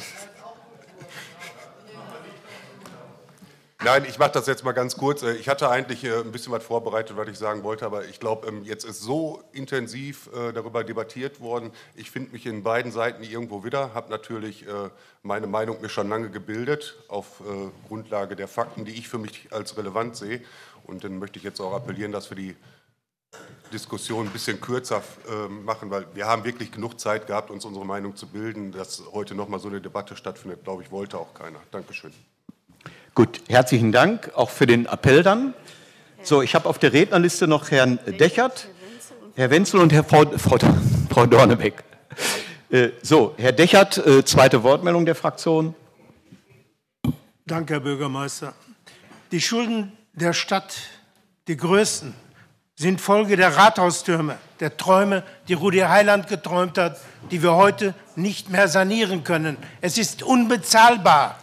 Da kann jeder sagen, was er will. Unbezahlbar. Die Türme sind nicht zu retten. Und diese Geschichte geht weiter mit Marschall 66. Wir haben den Malerstern gebaut und der Herr, der große Meister des Malersterns, Hubert Schulte-Kemper, der wollte den Stern erweitern. Dazu brauchte man Steuergelder. Wie konnte man an Steuergelder kommen? Die Idee war, das Skulpturenmuseum muss umziehen in Marschall 66. Eine Schule vom Kreis, die der Kreis Recklinghausen versteckt hat, die den Kreis abreißen wollte, weil die Schule völlig verschimmelt war. Unbezahlbar, das Ding zu sanieren. Aber das ist der Weg, auf den die Stadt mal ist. Und das ist der Weg, den wir heute weitergehen. Und diese Idee wurde äh, eben mit Kultur äh, begangen, mit der Idee, Skulpturenmuseum muss dann dahin. Bezahlbar geht das alles nur über den Kreis. Die Stadt hat kein Geld, der Kreis hat kein Geld. Wir wissen gar nicht, wie es weitergeht. Ich denke, es ist nicht möglich, diesen Weg weiterzugehen. Vielen Dank. Der nächste ist Herr Wenzel, Peter Wenzel. Zweite Wortmeldung für die Fraktion. Ich will jetzt nicht der Verführung erliegen, wie Herr Schulz, zu sagen, wir sollen uns kurz fassen und melde mich dann noch extra noch mal zu Wort und, äh, und äh, sage dann was. Äh, aber äh, meinem Vorredner, ihr, ihr habt es schon öfter, öfters gehört, also mein Lieblingszitat von Karl Kraus ist und äh, äh, bitte nicht alle angesprochen fühlen, sondern ich beziehe mich jetzt direkt auf meinen Vorredner. Wenn die Sonne der Kultur niedrig steht, werfen selbst Zwerge einen langen Schatten, hat er gesagt. Und bei der Fragestellung, ist die Frage, ne, die sich auftut, ne, was, was ist mit dem Schatten? Ich möchte von, vorweg sagen, und das macht mich betroffen, das will ich ausdrücklich auf die SPD-Fraktion eben von uns weisen, wenn Herr Theost äh, sich hier vorne hinstellt und mir in die Augen sagt, und auch Robert Heinze, uns interessiert nicht 150 Millionen Euro Schulden, ja, dann ist das schlichtweg eine Unverschämtheit gegenüber der SPD-Fraktion. Wir sitzen, wir sitzen gemeinsam bei Robert Heinze mit Sorgen, wie kriegen wir das mit dem Haushalt hin? Und da muss ich mir das heute hier sagen lassen. Die SPD-Fraktion, die macht über mehrere Klausurtage, über mehrere Sitzungen hinweg ja, die Möglichkeit ähm, sondierend, was wir tun können, dass wir einen gemeinsamen Haushaltsbeschluss hinbekommen. Und ähm, dann glaube ich, ähm, ist es nicht redlich, äh, wenn, äh, wenn so ein Vorwurf äh, gemacht wird. Gerade wenn wir darüber nachdenken, und äh, das will ich noch mal eben kurz schildern. Ist es nicht in Ordnung, ähm, wenn man sich an den Mehrkosten jetzt ähm, eben her heranhangelt? Ja? Ähm, die FDP hat immer schon gegen Marshall 66 gestimmt. Ja? Es ist heute nichts anderes wie vorher und nur ein Grund mehr, der vorgeschoben wird. Wenn Herr Theos für die CDU spricht, ja, dann spricht er halt auch nicht für alle. Ja, und dann bin ich auch froh darum, dass es äh, hier im Rat eben Menschen gibt, ja, die am Ende des Tages überlegen, was ist gut für die Stadt. Der Jurist als solches sagt, man muss die Dinge von hinten denken. Was bedeutet das im, im, äh, im äh, Kontext äh, Marshall 66? Es ist noch nie hier gesagt worden. Ich will es ausdrücklich nochmal betonen. Marshall 66 hat die mehrheitliche Zustimmung des Rates bekommen. Mehrheitlich die Zustimmung bekommen. Bei anderen Projekten ist es auch so, mehrheitliche Zustimmung. Und genauso wie in anderen Projekten gibt es Mehrkosten, die sich durch diese Situation eben ergeben haben, die ich jetzt nicht nochmal in, in Gänze eben ausführen möchte. Was wollen wir? Ja? Was wollen wir, wenn wir von hinten denken? Das heißt, wir bekommen rund 10 Millionen für ein Objekt, was wir ohnehin sanieren müssen. Wir bekommen zusätzliche 10 Millionen. Und die schwäbische Hausfrau der, der muss man mal erklären, dass wir durch einen Beschluss auf diese Mittel, die wir zusätzlich bekommen, egal was wir damit machen, ja, eben verzichten. Aber es ist eben nicht egal, was wir machen. Und deswegen stelle ich anheim, dass alle nochmal eben, die dagegen stimmen wollen, sich die Vorlage eben ansehen. Da gibt es genügend Argumente und alle Argumente, die das, was vorher gesagt wird, außer Kraft setzen. Vielen Dank. Ähm, Frau Dornebeck, Angelika. Ja, ich möchte zuerst einmal sagen, dass ich die Arbeit von Herrn Elben wirklich sehr schätze und auch mit Bewunderung viele Ausstellungen gerne besuche. Und ich habe mir die Entscheidung heute wahrlich nicht leicht gemacht. Aber ich, wenn ich heute auch nicht der Vorlage zustimmen oder beabsichtige, nicht der Vorlage zuzustimmen, möchte ich mich auf keinen Fall ins rechte Spektrum schieben lassen. Das ist ganz gewiss nicht äh, mein Grund. Wie Robert Heinze das schon sagte, äh, wenn man der Vorlage nicht zustimmt, heißt es nicht, dass man gegen ein Kulturzentrum ist, sondern man ist nur dagegen, dass weitere Kosten, äh, weitere Gelder freigegeben werden. Es stehen 15 Millionen zur Verfügung und da kann man auch verbauen. Zum Beispiel waren äh, in der Beschlussvorlage 2019-0234 wurde noch ein Eigenanteil von 1,8 Millionen Euro für die Stadt mal angegeben. Wenn wir der Vorlage heute zustimmen, hat sich Entschuldigung. Wiederholt wird mir signalisiert, dass Sie moppern, dass Sie blöde Sprüche kloppen da hinten in der letzten Reihe. Bitte halten Sie einfach Ihren Mund. Wenn Sie quasseln wollen zu irgendjemandem, wenn Sie reden wollen, dann gehen Sie nach draußen, dann stören Sie bitte nicht den Ablauf. Also zu Recht beschweren sich die Bürger hier. Und ich sage Ihnen, nicht zum ersten Mal, selbst wenn wir das hier vorne nicht hören, ich habe das jetzt signalisiert bekommen, ich habe Ihre Mundbewegung gesehen, bitte unterlassen Sie das einfach. Gehen Sie nach draußen, machen Sie eine kurze Pause, kommen Sie wieder runter und stören Sie nicht den Vortrag der Frau Dornebeck. Es mag Ihnen nicht gefallen, was sie sagt, aber wir müssen es respektieren. Sie hat das Wort und äh, Angelika natürlich äh, ziehen wir die Zeit jetzt ab, die, der Unterbrechung. Also das ist einfach ein Respekt gegenüber anderen Ratsmitgliedern, dass man deren Argumente auch zuhört. Wenn man es nicht mag, geht man nach draußen. Und die Bürger anfeinden sollte man auch nicht. Das, äh, glaube ich, passt insgesamt nicht ins Bild. Ja? Also bitte halten Sie ein bisschen an sich. Entschuldigung, Angelika, ich hoffe, ich habe dich jetzt nicht aus dem Konzept gebracht. Dankeschön dafür. Also wie gesagt, äh, in der Vorlage 2019 0234 äh, war noch von einem Eigenanteil von 8,8 Millionen Euro, 1,8 Millionen Euro die Rede. Wenn wir der Vorlage heute zustimmen, hätte sich dieser ver 6,5-facht. Das heißt, wir wären dann bei 11,7 Millionen Euro. Und diese ständigen Kostenerhöhungen, obwohl die Baustelle noch nicht einmal begonnen haben, haben für mich, äh, ja, da habe ich das Vertrauen einfach verloren. Wenn mir heute einer garantieren könnte, mit 23 Millionen Euro ist man endgültig am Ziel, und das reicht, es kommen keine weiteren Kostensteigerungen, würde ich der Vorlage sogar zustimmen. Aber in der Beschlussvorlage steht eindeutig, die zukünftige Entwicklung der Baukosten ist nicht vorhersehbar. Und deshalb werde ich aus allein diesem Grunde der Kostenentwicklung dieser Vorlage heute nicht zustimmen. Dankeschön. Herr Theos hat sich noch mal gemeldet. Zweite Wortmeldung. Nein, die erste war für die Fraktion und jetzt die normale Wortmeldung. Ne? Ja, Drei Minuten. Vielen Dank. Ja, ich möchte mich nochmal ähm, äh, zu Wort melden und das vielleicht auch so ein bisschen nochmal erläutern. Also, ähm, ich finde, erstmal finde ich erfreulich, dass man heute mal wieder richtig debattiert wird. Ne? Das, ist, das ist Demokratie, also von daher, und ich finde, sie ist bis jetzt äh, bei den meisten noch sehr respektvoll. Äh, wenn ich daran denke, was Johannes Westermann mir gesagt hat, äh, nehme ich ihm das nicht übel, weil ich weiß, dass er es respektvoll gesagt hat und wir kritisieren in der Sache. Wir debattieren in der Sache. Äh, von daher, Johannes, vielen Dank. Ähm, das war ein gutes Beispiel. Ähm, ich möchte ähm, mal auf Folgendes hinweisen, dass die, die jetzt Bauchschmerzen haben, und da werbe ich intensiv für, das sind keine Kulturbanausen. Ganz gewiss nicht. Das haben meine Vorredner auch schon gezeigt und bewiesen. Das ist auch Bildungsbürgertum, die sich da einfach Gedanken machen. Und woher kommen diese Bauchschmerzen? Das ist doch eigentlich auch ganz einfach zu erklären. Ich habe in den letzten Wochen intensive Gespräche geführt und wenn man in meiner Fraktion nachfragt, dann ist das schon sehr klar, woher die kommen. Die kommen aus der Kostenentwicklung der Rathaussanierung. Die Kostenentwicklung bei der Rathaussanierung ist der Nährboden für die Zweifel, dass wir Marschall 66 überhaupt halbwegs im Kostenrahmen halten können. Ich erinnere mal daran. Für uns, uns wurde damals damit geworben, die 2015 dabei werden, werden es bestätigen können. Wir sanieren euch die Rathaustürme und das Zentralgebäude und Sitzungstrakt für 38 Millionen und wir kriegen 80 Prozent Förderung. Nachher haben wir festgestellt, was heißt eigentlich 80 Prozent Förderung von den förderfähigen Kosten. Aber so war damals der, der Werbeslogan für die Sanierung der Rathaussanierung. Der Neubau war damals bei 50 Millionen. Aus den 38 Millionen und 80 Prozent Förderung sind wir aktuell bei 86 Millionen mit maximal 20 Prozent Förderung. Also das Ganze ist einfach ins Ungleichgewicht gerutscht.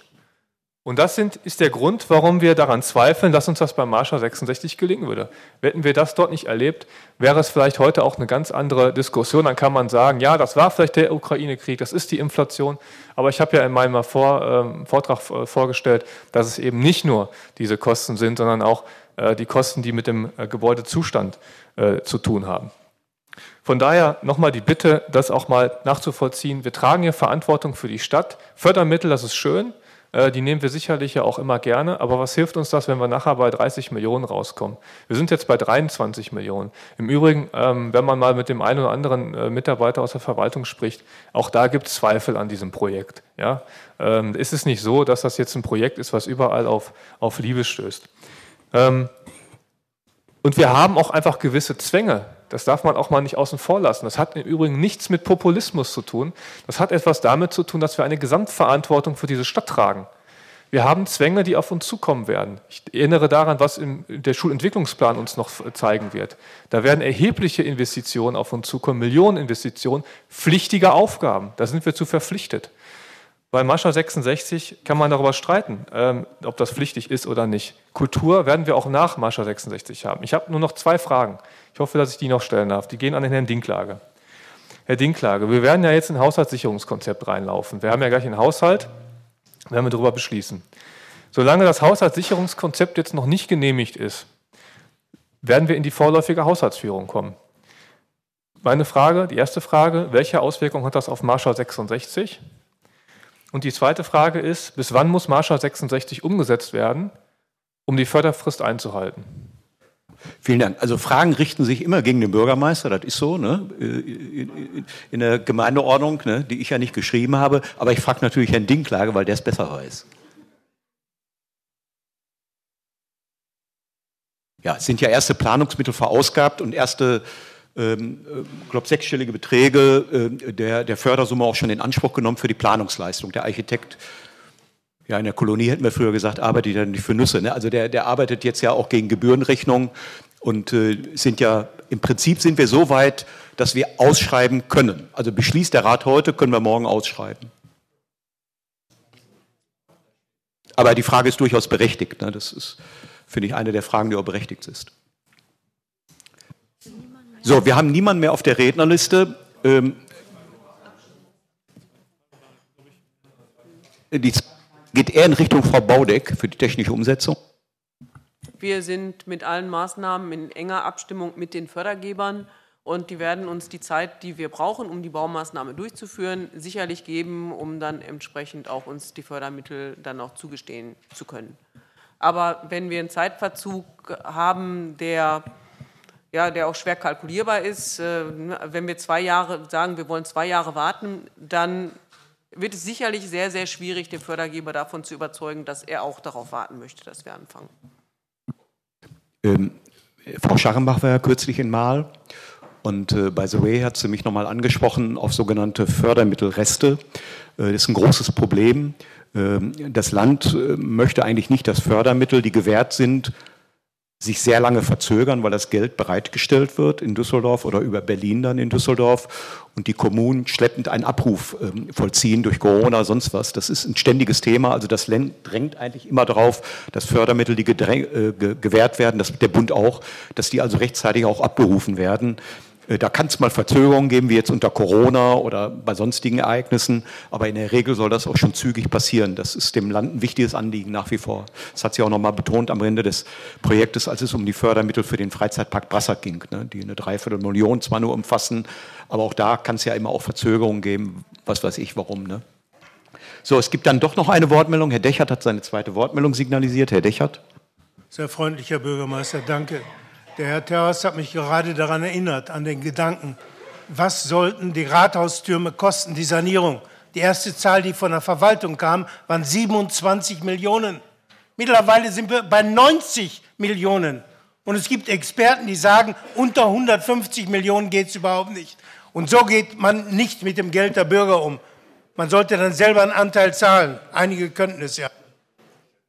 Lieber Herr Dechert, ich habe es Ihnen schon in der letzten Ratssitzung gesagt diese so oft zitierten Experten. Es gibt den Arbeitskreis Rathaussanierung. Ihre Fraktion hat einmal teilgenommen. Ich glaube in der letzten Legislaturperiode, Sie persönlich. Schicken Sie diese Experten doch mal in diesen Arbeitskreis. Dort können Sie sich einbringen, bekommen auch viele Antworten direkt von den Planern, ähm, von denjenigen, die Kostenverantwortung tragen, vom RPA, vom Architekten. Alle sind immer dabei. Sie fehlen immer. Sie waren einmal dabei und ich kann mich erinnern an eine Wortmeldung von Ihnen. Da haben Sie gesagt, vergessen Sie nicht beim Umbau auch Leerrohre einzuziehen. Leerrohre sind in jedem Bau wichtig, damit man später nochmal ein Kabel ziehen kann. Da kann ich mich genau daran erinnern. Aber schicken Sie uns doch diese Experten, die so sachverständig sind. Nichts hindert Sie. Herr Wenzel, zweite Wortmeldung. Ja, ich wollte jetzt keine Debatte zu Leerrohren ne, ähm, und auch keinen äh, weiteren Beitrag leisten, außer äh, ich habe ja gehört, dass Frau Dornebeck eben zustimmen würde, wenn es eben nicht mehr Kosten gäbe. Jetzt aber in der Umkehrung, weil der Theos auch eine Frage gestellt hat, ich würde mich freuen, wenn der Bürgermeister den äh, Kämmerer fragt, wenn heute ähm, der Beschluss gefasst wird, dass diese zusätzlichen Mittel nicht zur Verfügung stehen, was das eben für die Maßnahme für, für den morgigen Tag dann bedeutet. Ja, da gibt es ja zwei Aspekte. Einmal die Umsetzung im Bau, da kann Frau Baudeck etwas dazu sagen. Äh, und äh, Dinklage für die Konsequenz auf den Haushalt dann, na klar. Frau Baudeck. Wir sehen keine Möglichkeit, die Baumaßnahme durchzuführen, wenn die Mehrkosten jetzt auch nicht beschlossen werden. Herr Dinklage, die Konsequenzen für den Haushalt? Ja, herzlichen Dank. Dann haben wir niemanden auf der Liste. Es ist geheime Abstimmung gewünscht worden. Äh, ich bitte die Fraktionen dafür Sorge zu tragen, dass diejenigen, die heute anwesend sind, auch hier in dem Saal sind. Vielleicht gibt es noch den einen oder anderen, der für eine kleine Raucherpause unterwegs ist. Äh, wir würden dann gleich die Namen nacheinander aufrufen. Die SPD-Fraktion hat beantragt, Herr Labsch auch, aber die SPD-Fraktion erfüllt das Quorum, bitte. Die Verwaltung darf nicht abstimmen. Nee, nee, nein. Außer der Bürgermeister, der darf seine Stimme abgeben in dieser Frage. Ähm, wir würden dann die Namen nacheinander aufrufen und. Äh, das Quorum, das bitte? Ja, weiß ich ja. Aber das Quorum ist 20 Prozent. Ein Fünftel des Rates, die SPD repräsentiert mehr als ein Fünftel, also noch zumindest. Ja, also noch, noch ist es so. Ne? Und wenn die SPD das beantragt, ist das, ist das äh, Quorum erfüllt. Und die Geschäftsordnung, der Geschäftsordnung ist äh, Genüge getan. Ne? Bei Herrn Labsch hätte ich abstimmen lassen müssen, ob er noch weitere Unterstützer findet für sein Anliegen. Aber die SPD hat es eben auch beantragt. Insofern gibt es die geheime Abstimmung. Äh, wir haben eine Urne vorbereitet. Die Damen haben auch Stimmzettel vorbereitet. Ähm, wie sehen die Stimmzettel aus? Also Sie können Ja, Nein und Enthaltung ankreuzen, also nur eins äh, dieser äh, Möglichkeiten, entweder Ja oder Nein oder Enthaltung. Wenn Sie alles drei ankreuzen, ist die Stimme ungültig, das wissen Sie. Und äh, Ja bedeutet, Sie stimmen der Verwaltungsvorlage zu, Nein bedeutet, Sie lehnen sie ab und Enthaltung bedeutet, Sie enthalten sich eben der Stimme. So. Und ähm, wir äh, müssen eine kleine Wahlkommission zusammenstellen. Ich glaube jetzt nicht, dass alle Fraktionen jemanden benennen müssen, aber im Zweifel dürfen alle Fraktionen einen benennen. Ich fange mal bei der SPD an. Traditionell ist es immer der, der Jüngste in der Fraktion. Ähm, Jan Stefan hat Pech gehabt, ne? oder ist es der Freddy? Ich weiß es gar nicht. Jan, für die SPD wird benannt Jan-Stefan Heinemann. Ja. Für die CDU, Herr Terhorst, wer ist bei Ihnen der Jüngste? Tom Stoltenberg nehme ich an. Ne? Ähm, Bündnis Grüne, Katharina Sandkühler. Sind weitere Beisitzer, drei reicht ja schon eigentlich, ne? aber sind weitere Beisitzer notwendig? Nicht? Möchte jemand noch unbedingt? Also wir schließen niemanden aus, aber drei sollten es sein. Und wir haben jetzt drei wirklich sehr junge Ratsmitglieder gefunden, äh, die das dann gerne für uns managen. Ja? Dann bitte ich die drei mal einmal zum Pult zu kommen, nach vorne. Und die Damen der Verwaltung werden sie dann einweisen. Frau Terboven wird nacheinander die Namen vorlesen. Dann können Sie bitte zur Stimmabgabe dann die Kabine benutzen und anschließend Ihren Stimmzettel in die Urne werfen. Ja, ich bitte auch die Wahlkommission, sich davon zu überzeugen, dass die Urne wirklich leer ist.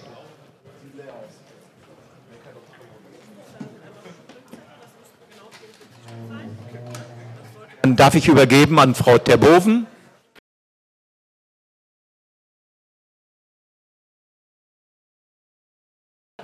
So, hat jeder seine Stimme abgegeben? Dann, Herr Zacharias war die letzte Stimmabgabe. Dann schließen wir den Wahlgang. Dann bitten wir die Wahlkommission jetzt auszuzählen. Wir werden dann das Ergebnis bekannt geben und dann eine Pause einlegen, weil das Essen ist gerade geliefert worden im Foyer. Die Teller stehen hier auf dem Tischchen, sage ich schon einmal. Und dann können Sie während der Pause einen kleinen Snack zu sich nehmen. So, meine Damen und Herren,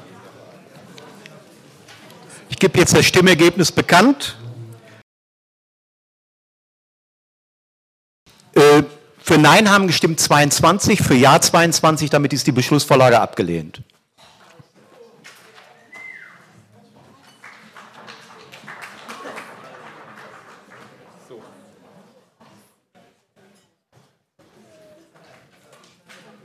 Dann äh, würde ich äh, eine Pause einlegen wollen. Äh, es gibt die Einladung zum kleinen Imbiss für die Ratsmitglieder.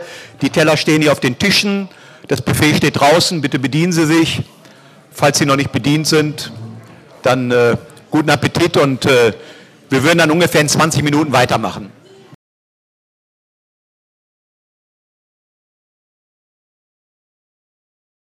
Meine Damen und Herren, ich würde dann die Beratungen gerne wieder aufnehmen.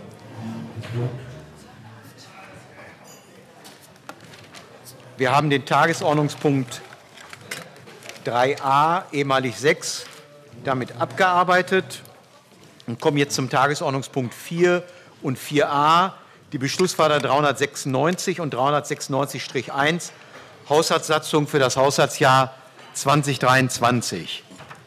Äh, bevor jetzt äh, die Fragen aus allen Fraktionen kommen, wie wird der Beschluss, den wir gerade eben zur Kenntnis genommen haben, denn jetzt äh, in diesem Thema dargestellt, würde ich Herrn Dinklage bitten, dass er zu, dazu mal eine kurze Auskunft gibt, ähm, äh, wie jetzt äh, damit äh, umgegangen wird äh, fürs Erste. Herr Dinklage, können Sie was dazu?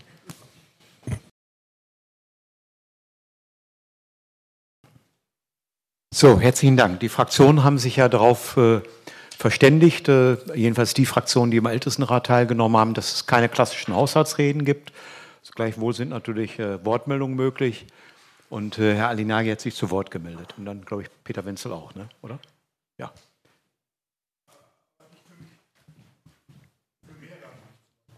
Für wen?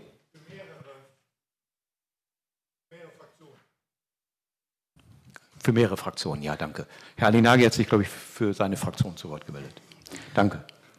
Ja, Herr Bürgermeister, meine Damen und Herren, lassen Sie mich zunächst meiner Verwunderung Ausdruck verleihen, dass die anderen Fraktionen, insbesondere die von SPD und CDU, heute keine Haushaltsreden halten wollen. Wollen Sie möglichst wenig über die katastrophalen Zahlen sprechen? Ist Ihnen die Lust an der Politik vergangen? Oder haben Sie aufgrund der katastrophalen Zahlen und dem stetigen Abwärtstrend in dieser Stadt schlichtweg resigniert? Wir sind jedenfalls der Meinung, dass die Bürgerschaft ein Anrecht darauf hat, zu erfahren, wie die Fraktionen zum Haushalt stehen. Der Haushalt der Stadt Mahl weist ein neues Rekorddefizit in Höhe von über 70 Millionen Euro aus. nach 35 Millionen Euro neuer Schulden in 2020 und 45 Millionen Euro neuer Schulden im letzten Jahr, auch wenn Sie einen Großteil davon als Corona-Sonderschulden aus dem Haushalt ausgegliedert haben und somit nachfolgende Generationen belasten, ist das neue Defizit in Höhe von über 70 Millionen Euro ein erneuter Tiefschlag für die Maler Bürgerschaft und stellt zugleich die politische und finanzielle Bankrotterklärung der Stadt Mahl und ihrer Verantwortlichen dar. Die Ursachen sollen laut Bürgermeister Werner Arndt nicht hausgemacht sein, sondern schuld seien vielmehr die Corona-Pandemie und die Auswirkungen des Ukraine-Krieges. Nun, meine Damen und Herren, Sie werden mir zustimmen, dass die Corona-Pandemie und der Ukraine-Krieg alle Städte gleichermaßen betrifft, insbesondere die Städte im Kreis Recklinghausen. Sollte die Aussage des Bürgermeisters und seine Benennung der Ursachen also zutreffend sein, dann müssten die übrigen Städte des Kreises Recklinghausen folgerichtig ähnlich schlecht dastehen wie die Stadt Mahl. Nur, meine Damen und Herren, dies ist nicht der Fall. So hat unsere Nachbarstadt Herten ein Defizit von ca. 15 Millionen Euro. Die Gewerbesteuereinnahmen in Herten betragen übrigens nur knapp 20 Millionen Euro. Zum Vergleich, die Gewerbesteuereinnahmen der Stadt Mahl sind mit ca. 70 Millionen Euro die höchsten im Kreis Recklinghausen.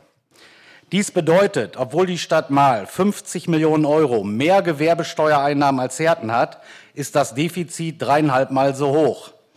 Ich frage Sie, Herr Bürgermeister, war Herten etwa nicht von der Corona-Pandemie betroffen? Aber vielleicht handelt es sich hierbei ja nur um einen Einzelfall. Schauen wir mal nach Recklinghausen. Recklinghausen hat Gewerbesteuereinnahmen in Höhe von 58 Millionen Euro, also 12 Millionen Euro weniger Einnahmen als die Stadt Mahl. Und das Haushaltsdefizit? Dieses beträgt in der größten Stadt 5,8 Millionen Euro. Also auch in Recklinghausen ist die Verschuldung trotz weniger Einnahmen fast zwölfmal so gering wie in Mal. Und ich frage Sie erneut, Herr Arndt, sind die Auswirkungen des Ukraine-Krieges, sind die Kostensteigerungen im Bereich der Baumaterialien im Mal anders als in Recklinghausen? Hatte Recklinghausen andere Corona-Pandemie-Gesetze als Mal? Schauen wir nach Gladbeck mit einer ähnlichen Einwohnerzahl wie Mal. Gladbeck hat mit 28 Millionen Euro Gewerbesteuereinnahmen rund die Hälfte der Einnahmen wie Mal. Wollen Sie wissen, wie hoch dort das ausgewiesene Defizit für den Haushalt 2023 ist?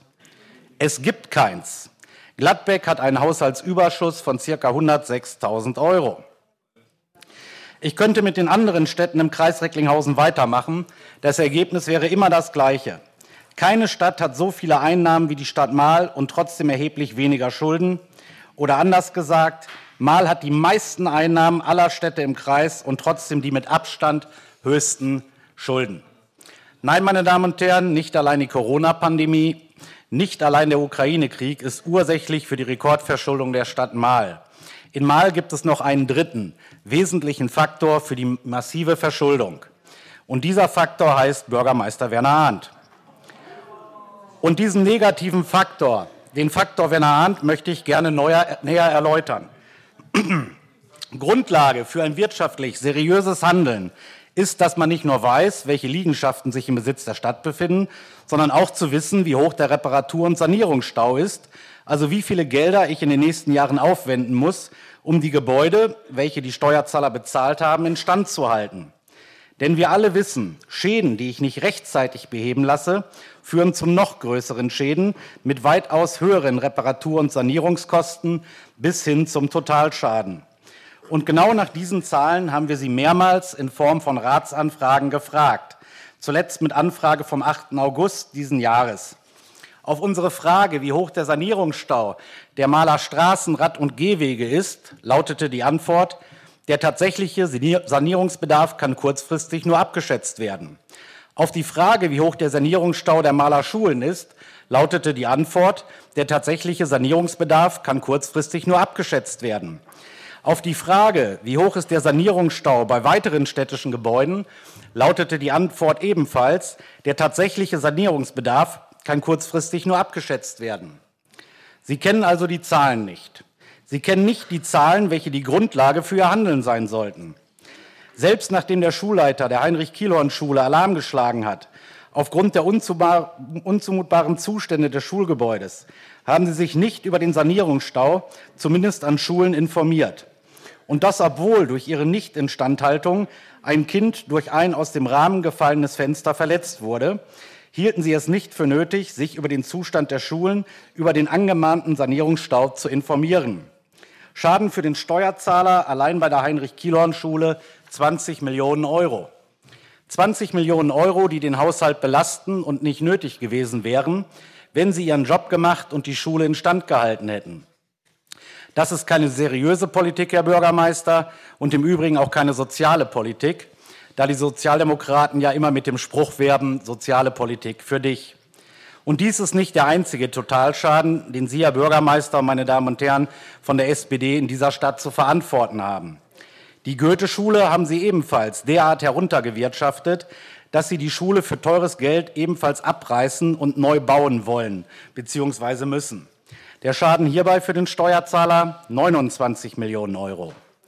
Der Negativfaktor Werner Arndt beträgt alleine nach diesen beiden Beispielen 49 Millionen Euro.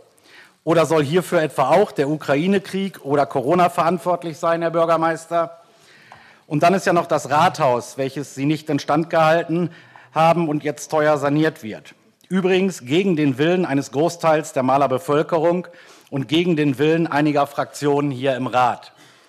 Und anstatt kreativ als Bürgermeister zu sein und ein funktionales und nach modernsten Umweltstandards wesentlich günstigeres Rathaus neu, zu bauen, neu bauen zu lassen, lassen Sie lieber trotz Rekordverschuldung teuer sanieren. Und wie Sie Ihren Protzpalast, das Maler Rathaus, sanieren, Herr Bürgermeister. Mit französischem Marmor, aufwendigen Wandmosaiken und teurem Afzelia-Holz. Sie verschwenden wirklich nicht die Steuergelder, Herr Bürgermeister. Diesen Vorwurf sollte man Ihnen nicht machen. In Klammern Ironie off. Der Schaden insgesamt nach derzeitigem Stand ca. 87 Millionen Euro. Und wir werden es erleben, dass wir die 100 Millionen Euro im Laufe der Sanierung noch knacken werden. Und es ist ja noch nicht einmal so, dass die gesamten 87 Millionen Euro in diesem Haushalt bereits enthalten sind und dieses Thema damit erledigt ist. In diesem Haushalt eingeplant sind 55 Millionen Euro für die Rathaussanierung. Das heißt, auch die zukünftigen Haushalte werden allein durch die Rathaussanierung mit weiteren 32 Millionen Euro belastet. Sie, Herr Arndt, werden als Bürgermeister in die Geschichte eingehen, der mehr Schulden gemacht hat als all seine Amtsvorgänger zusammen. Das wird Ihr Vermächtnis sein, Herr Arndt. Worauf es jetzt ankommt, ist es alle, wirklich alle Ausgaben auf den Prüfstand zu stellen. Dieser Rat muss diesen maßlosen Bürgermeister einbremsen und kontrollieren, sonst wird dies ein Sparkommissar aus Münster tun. Wir als Fraktion für Mal sind uns unserer Verantwortung gegenüber der Maler Bürgerschaft bewusst und deshalb lehnen wir den Haushalt ab. Und bitte gestatten Sie mir noch eine persönliche Anmerkung, da das hier wohl oftmals falsch aufgenommen wird. Wenn ich den Bürgermeister Werner Ahn kritisiere, dann kritisiere ich den Bürgermeister der Stadt Mahl und nicht den Menschen Werner Ahnt. Dem Menschen Werner Arndt wünsche ich alles Gute. Aber als Bürgermeister sind Sie leider ein Totalausfall. Wenn Ihnen diese Stadt wirklich am Herzen liegt, Herr Arndt, dann treten Sie als Bürgermeister zurück und machen Sie den Weg für Neuwahlen frei. Das wäre das Beste für die Stadt Mahl. Lassen Sie es mit der Stadt Mahl nicht so weit kommen wie Hubert Schulte-Kemper mit der Fakt AG. Vielen Dank für Ihre Aufmerksamkeit.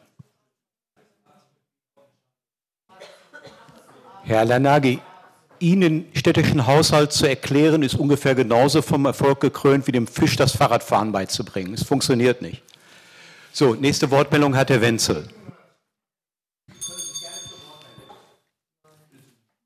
Herr Wenzel hat sich gemeldet. Also ich, ich, hatte gerade gesagt, ich melde mich nicht als, äh, als SPD-Fraktion, ne, sondern ähm, eben für, für mehrere. Und deswegen ähm, will ich auch ersparen, eben weitere Wortbeiträge zu leisten, sondern mich nur auf den vereinbarten Text eben zu konzentrieren. Eine Richtigstellung muss nur sein, weil manche das eben auch falsch verstanden haben. Ähm, wenn wir heute keine Haushaltsreden halten, dann heißt das nicht, dass die Haushaltsreden nicht eingereicht werden. Die werden, wird man im Protokoll nachlesen können. Alle Fraktionen, die jetzt sich darauf verständigt haben, haben ähm, das eben, äh, eben vorbereitet und ähm, alle Punkte werden eben dort äh, schriftlich im Protokoll wiederzufinden sein. Es gibt eine gemeinsame Erklärung ähm, der Fraktionen SPD, CDU, Bündnis 90 Grüne, Wählergemeinschaft Die Grünen, FDP und des Ratsmitgliedes Claudia Fleisch von Die Linke zum Haushalt 23. Mit der Zustimmung zur Haushaltssatzung 2023 erste Änderungsliste stellen die oben genannten Fraktionen fest, dass mit den in den letzten Jahren und aktuell beschlossenen Investitionen zur Erhaltung der städtischen Infrastruktur und den notwendigen Investitionen zur Stadtentwicklung die finanziellen und personellen Grenzen der Leistungsfähigkeit der Stadt erreicht sind. Priorität hat deshalb die zeitnahe Umsetzung bereits beschlossener Investitionen vor der Entwicklung neuer Projekte. Davon ausgenommen sind Investitionen in Schulen und Kitas. Zweitens verbinden die Fraktionen die Erwartung, dass die Konsolidierung der städtischen Finanzen im Rahmen des vorliegenden Haushaltssicherungskonzeptes ohne weitere Erhöhung von Grund- und Gewerbesteuer erreicht wird. Drittens. Wir werden die Fraktionen äh, werden die Fraktionen mögliche finanzielle Spielräume zuallererst einsetzen, um im Sinne nachhaltigen Wirtschaftens die in der Haushaltssatzung ausgewiesenen isolierten Sonderbelastungen nicht in jahrzehntelang laufende Darlehen ab 2025 umzuwandeln. Viertens. Sind sich die Fraktionen einig, dass es zu keinen Kürzungen der freiwilligen Ausgaben bei den Vereinen, Selbsthilfegruppe, Selbsthilfegruppen etc. kommen soll? Unterzeichnet haben das für die SPD-Fraktion Peter Wenzel, für die CDU-Fraktion Thomas Deros, für Fraktion Bündnis 90 Die Grünen Michael Sandkühler, für die Wählergemeinschaft Die Grünen Beate Kühn-Henrich, für die FDP-Fraktion Robert Heinze und das Ratsmitglied Die Linke Claudia Fleisch. Ja, vielen herzlichen Dank. Die Reden, die klassischen Haushaltsreden sind ja alle eingereicht worden, werden im Protokoll dann angeheftet. Es ist nur verzichtet worden, die hier vorzulesen, uns gegenseitig die vorzulesen, denn die Bürgerschaft ist ja schon gar nicht mehr vertreten. Ähm, das sind äh,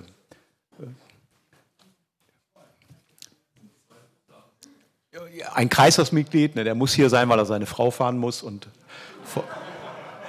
und äh, Frau Pfennig ist die Schulpflegschaftsvorsitzende, die ist hier, damit wir den Saal auch ordentlich wieder verlassen anschließend. Den Vertreter der Neuma sehe ich nicht. Hier sehe ich ganz viele Vertreter der Neuma, alle, die im Aufsichtsrat sitzen beispielsweise oder in der Gesellschafterversammlung. So. So, hier bist du aber Publikum, Otto, und äh, die Sprechstunde ist vorbei. So, dann äh, frage ich, gibt es weitere Wortmeldungen? Sehe ich, ist nicht der Fall. Dann lasse ich abstimmen über die Beschlussvorlage. Äh, bitte? Über die Beschlussvorlage 396 und 396-1 äh, zum Top 4 und 4a. Gibt es Gegenstimmen? Einmal auszählen, Frau Terboven.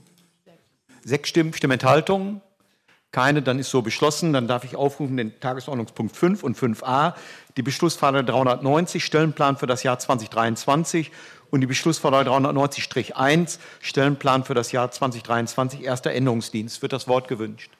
Das Wort wird nicht gewünscht, dann lasse ich auch hier abstimmen über beide Vorlagen gemeinsam. Äh, wer stimmt mit Nein? Zwei Stimmen, Stimmenthaltung, keine Stimme, so beschlossen. Herzlichen Dank. Dann darf ich aufrufen Tagesordnungspunkt 7, Beschlussvorlage 376, Neufassung der Satzung über die Unterhaltung und Benutzung von Unterkünften der Stadt Mahl. Die Vorlage muss noch mal vorgelegt werden, weil sie einen textlichen Fehler enthielt. Und äh, deswegen müssen wir heute leider noch einmal befassen. Wird das Wort gewünscht? Wird nicht gewünscht, dann lasse ich abstimmen. Wer stimmt mit Nein? Niemand stimmt Enthaltung, niemand so beschlossen. Recht herzlichen Dank. Schon sind wir auf Seite 2 der Tagesordnung. Top 8. Beschlussvorlage 424, Feststellung des Jahresabschlusses für das Wirtschaftsjahr 2021 des ZBH. Wird das Wort gewünscht? Wird nicht gewünscht, dann lasse ich abstimmen. Wer stimmt mit Nein? Niemand stimmt Enthaltung? Niemand so beschlossen. Recht herzlichen Dank. Top 9, Beschlussvorlage 439, Veränderungssperre zum Bebauungsplan Nummer 261, Grabeland-Waldstraße. Wird das Wort gewünscht? Wird nicht gewünscht, dann lasse ich abstimmen. Wer stimmt mit Nein? Niemand stimmt Enthaltung, niemand so beschlossen.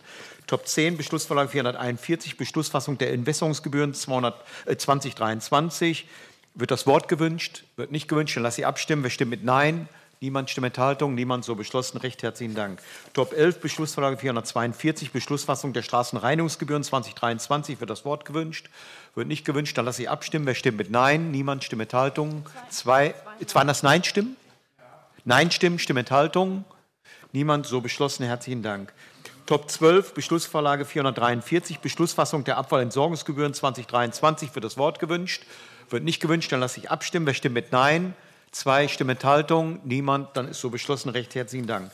Top 13, Beschlussvorlage 454, Wirtschaftsplan 2023 des ZBH. Wird das Wort gewünscht? Wird nicht gewünscht, dann lasse ich abstimmen. Wer stimmt mit Nein? Zwei Stimmenthaltung, keiner, so beschlossen. Recht herzlichen Dank. Top 14, Beteiligungsbericht der Stadt Mahl 2021, Beschlussvorlage 464. Wird das Wort gewünscht? Wird nicht gewünscht, dann lasse ich abstimmen. Wer stimmt mit Nein? Niemand, Stimmenthaltung, niemand, so beschlossen. Top 15, Beschlussvorlage 467, 12 der Änderung des Flächennutzungsplans der Stadt Mahl für den Bau- und Gartenmarkt an der Zechenstraße in Malbrassat. Wird das Wort gewünscht?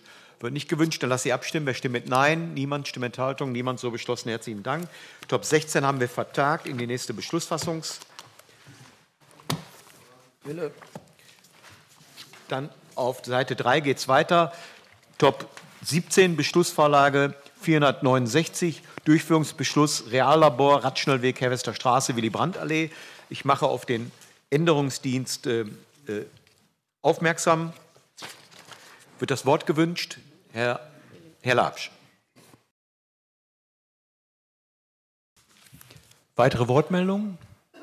Nur zum Hinweis, dieser Rat hat mit sehr großer Mehrheit, allerdings in der letzten Legislaturperiode, vielleicht auch unter dem Eindruck der Kommunalwahl, den Radbürgerentscheid positiv begleitet, mit großer, großer Mehrheit. Und dieses, äh, dieser Versuch, dieses Reallabor war ein essentieller Beisp äh, Beitrag zu diesem Radbürgerentscheid. Insofern arbeiten wir als Verwaltung nur die Beschlusslagen des Rates ab. Ne?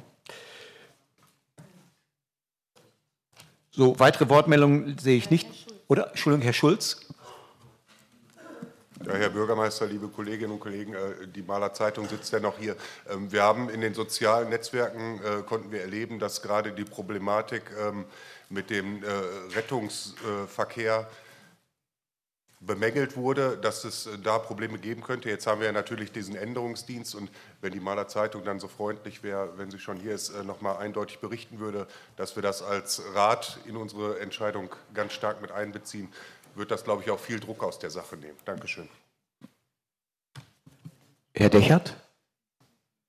Herr Bürgermeister, ich habe noch eine Frage. Sie haben gerade gesagt, das hätte der Rat in seiner letzten Legislaturperiode beschlossen. Ich glaube nicht, dass wir hier Gesetze verabschieden. Nein, aber den Radbürgerentscheid haben wir angenommen und haben ihn zur Grundlage unserer Beschlussfassung genommen. Und da gab es einen Maßnahmenkatalog, der müsste jedem Ratsmitglied, Sie waren auch dabei, und ich habe Ihre Gegenstimme nicht vernehmen können. Ich habe eine Gegenstimme vernommen, das war Robert Heinze. Der ist ganz offen damit umgegangen und hat gesagt, das wird uns noch Probleme bereiten. Ich habe auch ein bisschen gewarnt, aber ich bin zuständig für die Ausführung aller Ratsbeschlüsse, ob sie mir persönlich schmecken oder nicht. Und deshalb führe ich sie aus. Und äh, es müssen sich vielleicht die an die Nase packen, die damals gerne mit Ja gestimmt haben und heute Bedenken haben. Das ist so. Aber es ist nur ein Testversuch. Sollte der sich nicht bewähren, wird man dieses nicht in einen Langzeitstadium überführen können. Und dabei ist die Betrachtung der Hilfsfristen der Feuerwehr und der Rettungsdienste natürlich ein wichtiges Argument, gerade an der Stelle. Das ist ganz klar. Und deswegen wollen wir das auch engmaschig beobachten und deswegen dieser Zusatz, der nochmal besonders auf die Hilfsfristen aufmerksam macht, zu Recht ja auch aufmerksam macht. Aber der Ratentscheid, äh, nicht jeder wird das gerne hören, der sagt, wir wollen die Verkehrswende zugunsten des Fahrrades. Und da nehme ich den Rat ernst. Wenn er so etwas beschließt, nehme ich ihn sehr ernst und führe diese Beschlüsse auch aus. Herr Labsch.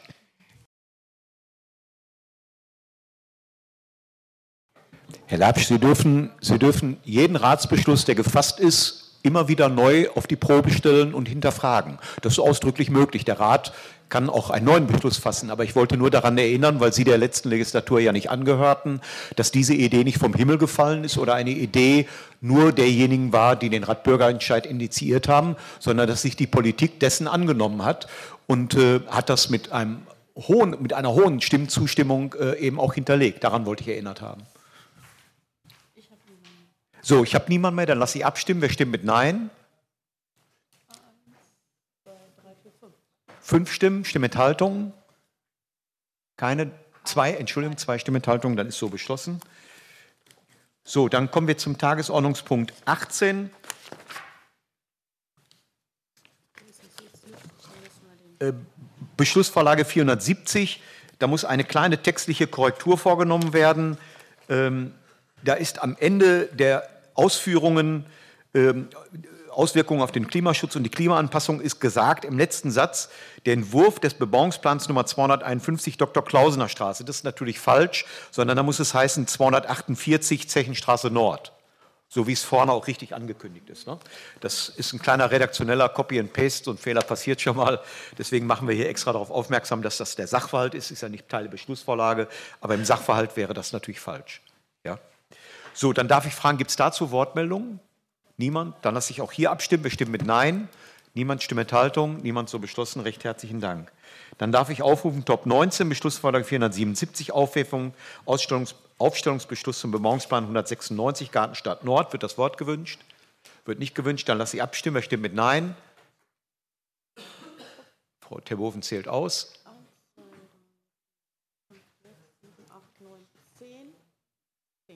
Zehn. Zehn Stimmenthaltung. Niemand so beschlossen. Top 20 Beschlussvorlage 478, Aufhebung des Aufstellungsbeschlusses zum Bebauungsplan Nummer 62, nördliche Brewiese. Wird das Wort gewünscht? Wird nicht gewünscht. Lasse ich auch hier abstimmen. Wer stimmt mit Nein? Niemand. Stimmenthaltung? Niemand so beschlossen. Herzlichen Dank. Top 21 Beschlussvorlage 488. Die Vorlage wurde nachgereicht. Rücknahme der Kürzung bei der Übernahme von Trägeranteilen für freie Träger und Elterninitiativen. Ein an sich ja positiver Beschluss. Wird das Wort gewünscht? Wird nicht. Entschuldigung, Jörg der Linden. Herr Bürgermeister, meine Damen und Herren, äh, ein positiver Beschluss, genau äh, wie, wie Bürgermeister sagt. Äh, ich bin dankbar für die Vorlage und für die Initiative, die aus der Verwaltung kommt. Gleichwohl war es jetzt vom zeitlichen Ablauf her nicht mehr möglich, im Kinder- und Jugendhilfeausschuss darüber zu beraten. Ich bin aber im Vorfeld der heutigen Sitzung und der Vorlage in Kenntnis gesetzt worden und begrüße das außerordentlich, möchte aber darum bitten, dass dann in der Januarsitzung die dann stattfindet, äh, der Kinder- und Jugendhilfeausschuss in angemessener Form äh, nochmal unterrichtet wird, dass dieser Beschluss gefasst worden ist. Ansonsten kann man nur äh, die Initiative begrüßen. Und wenn äh, drin steht, dass ab dem Jahr 2024 der Mehraufwand im Haushalt mit rund 13.000 Euro jährlich zusätzlich einzuplanen ist, dann gehe ich davon aus, dass äh, äh, im Haus auch darauf geachtet wird, dass da eine Dynamik vielleicht drin ist, die Inflations Gefahren berücksichtigt, um dann äh, für die Zukunft äh, äh, an dieser Stelle gut aufgestellt zu sein. Vielen Dank. Ja, vielen Dank für den Hinweis. Wir können dann für den Jugendhilfeausschuss eine Berichtsvorlage machen, damit er informiert ist. In der Tat ist uns die Zeit ein bisschen davongelaufen. Ich kann das auch erklären. Bei Vorlagen, die also unterjährig den Haushalt in die eine oder andere Richtung beeinflussen, tagt bei uns immer die AG Stärkungspakt. Die heißt noch so, obwohl wir sie jetzt eigentlich umbenennen müssten. Ähm, aber äh, die, die tagt dann zu diesem Thema und die hat sich auch nochmal damit befasst innerhalb der Verwaltung und das Ergebnis liegt jetzt vor. Und ähm, das ist der Hintergrund. Also es ist jetzt nicht so, dass das Thema Haushalt uns egal ist über das Jahr, sondern weiterhin wird an dem Thema gearbeitet. Äh, immer aus Blick der Personalkosten, immer aus Blick des, äh, der Haushaltsverantwortung. Und das hat so viel Zeit in Anspruch genommen, dass der Fachausschuss nicht mehr betroffen, befasst werden konnte, nur der Hufer und der Rat. Und wir haben gesagt, der Beschluss wäre schön, wenn er in diesem Jahr gefasst wird, damit er Wirksamkeit entfaltet. Aber der Hinweis mit dem Fachausschuss ist absolut zutreffend. Wir werden eine Berichtsvorlage machen, damit dann dort auch die Kenntnis äh, ankommt und äh, die Erklärung auch, warum das diesmal nicht gemacht werden konnte. Der Hinweis ist auf jeden Fall richtig. Danke. Ja, dann lasse ich abstimmen über die Vorlage. Wer stimmt mit Nein? Niemand stimmt mit Enthaltung. Niemand so beschlossen. Ganz herzlichen Dank. Dann kommen wir zu Top 22. Antrag 459, Antrag SPD-Fraktion betreffend Ausschussnachbesetzung. Wünscht jemand das Wort dazu? Wünscht nicht. Oh, Entschuldigung, habe ich vollkommen übersehen. Peter Wenzel. Also ich wollte unseren Antrag nochmal ergänzen um eine familiäre ähm, Rochade. Ne? Ähm, äh, Uwe Weisgerber ist im Kulturausschuss und äh, dafür, der wird abberufen und dafür kommt Stefan Weisgerber. Beide wohnhaft in Mahl, nehme ich an. Ja, also Entschuldigung, ja. Gut. Ich meine, Polsum gehört ja dazu. Ne? Gut, dann haben wir das auch zur Kenntnis genommen. Weitere Wortmeldungen? Keine. Lass sie abstimmen. Wer stimmt mit Nein? Niemand stimmt Enthaltung. Niemand so beschlossen. Recht herzlichen Dank. Dann kommen wir zum Antrag 482, Antrag der CDU-Fraktion betreffend Ausschussumbesetzung für den Kinder- und Jugendhilfeausschuss. Wird das Wort gewünscht? Wird nicht gewünscht. Lass sie abstimmen. Wir stimmen mit Nein. Niemand stimmt Enthaltung. Niemand. Dann ist so beschlossen. Recht herzlichen Dank. Top 24, Berichtsvorlage 461, Auswirkungen der Corona-Pandemie auf den Haushalt der Stadt Mahl 22. Wird das Wort gewünscht? Wird nicht gewünscht, dann hat der Rat Kenntnis genommen. Ganz herzlichen Dank. Top 25, Berichtsvorlage 481, die Prüfplanung für, den Rechnungsprüfungs, für das Rechnungsprüfungsamt der Stadt Mahl für das Jahr 2023. Eine lange Liste. Wird das Wort gewünscht?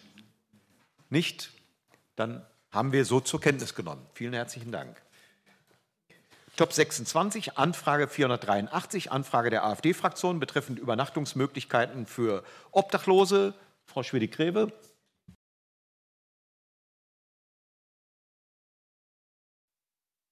Die Recherche war ein bisschen umfangreicher, weil die Mitarbeiter tatsächlich am Mann und an der Frau arbeiten derzeit. Deswegen konnte es schriftlich nicht rechtzeitig fertiggestellt werden. Aber jetzt ist zumindest erstmal die Antwort da.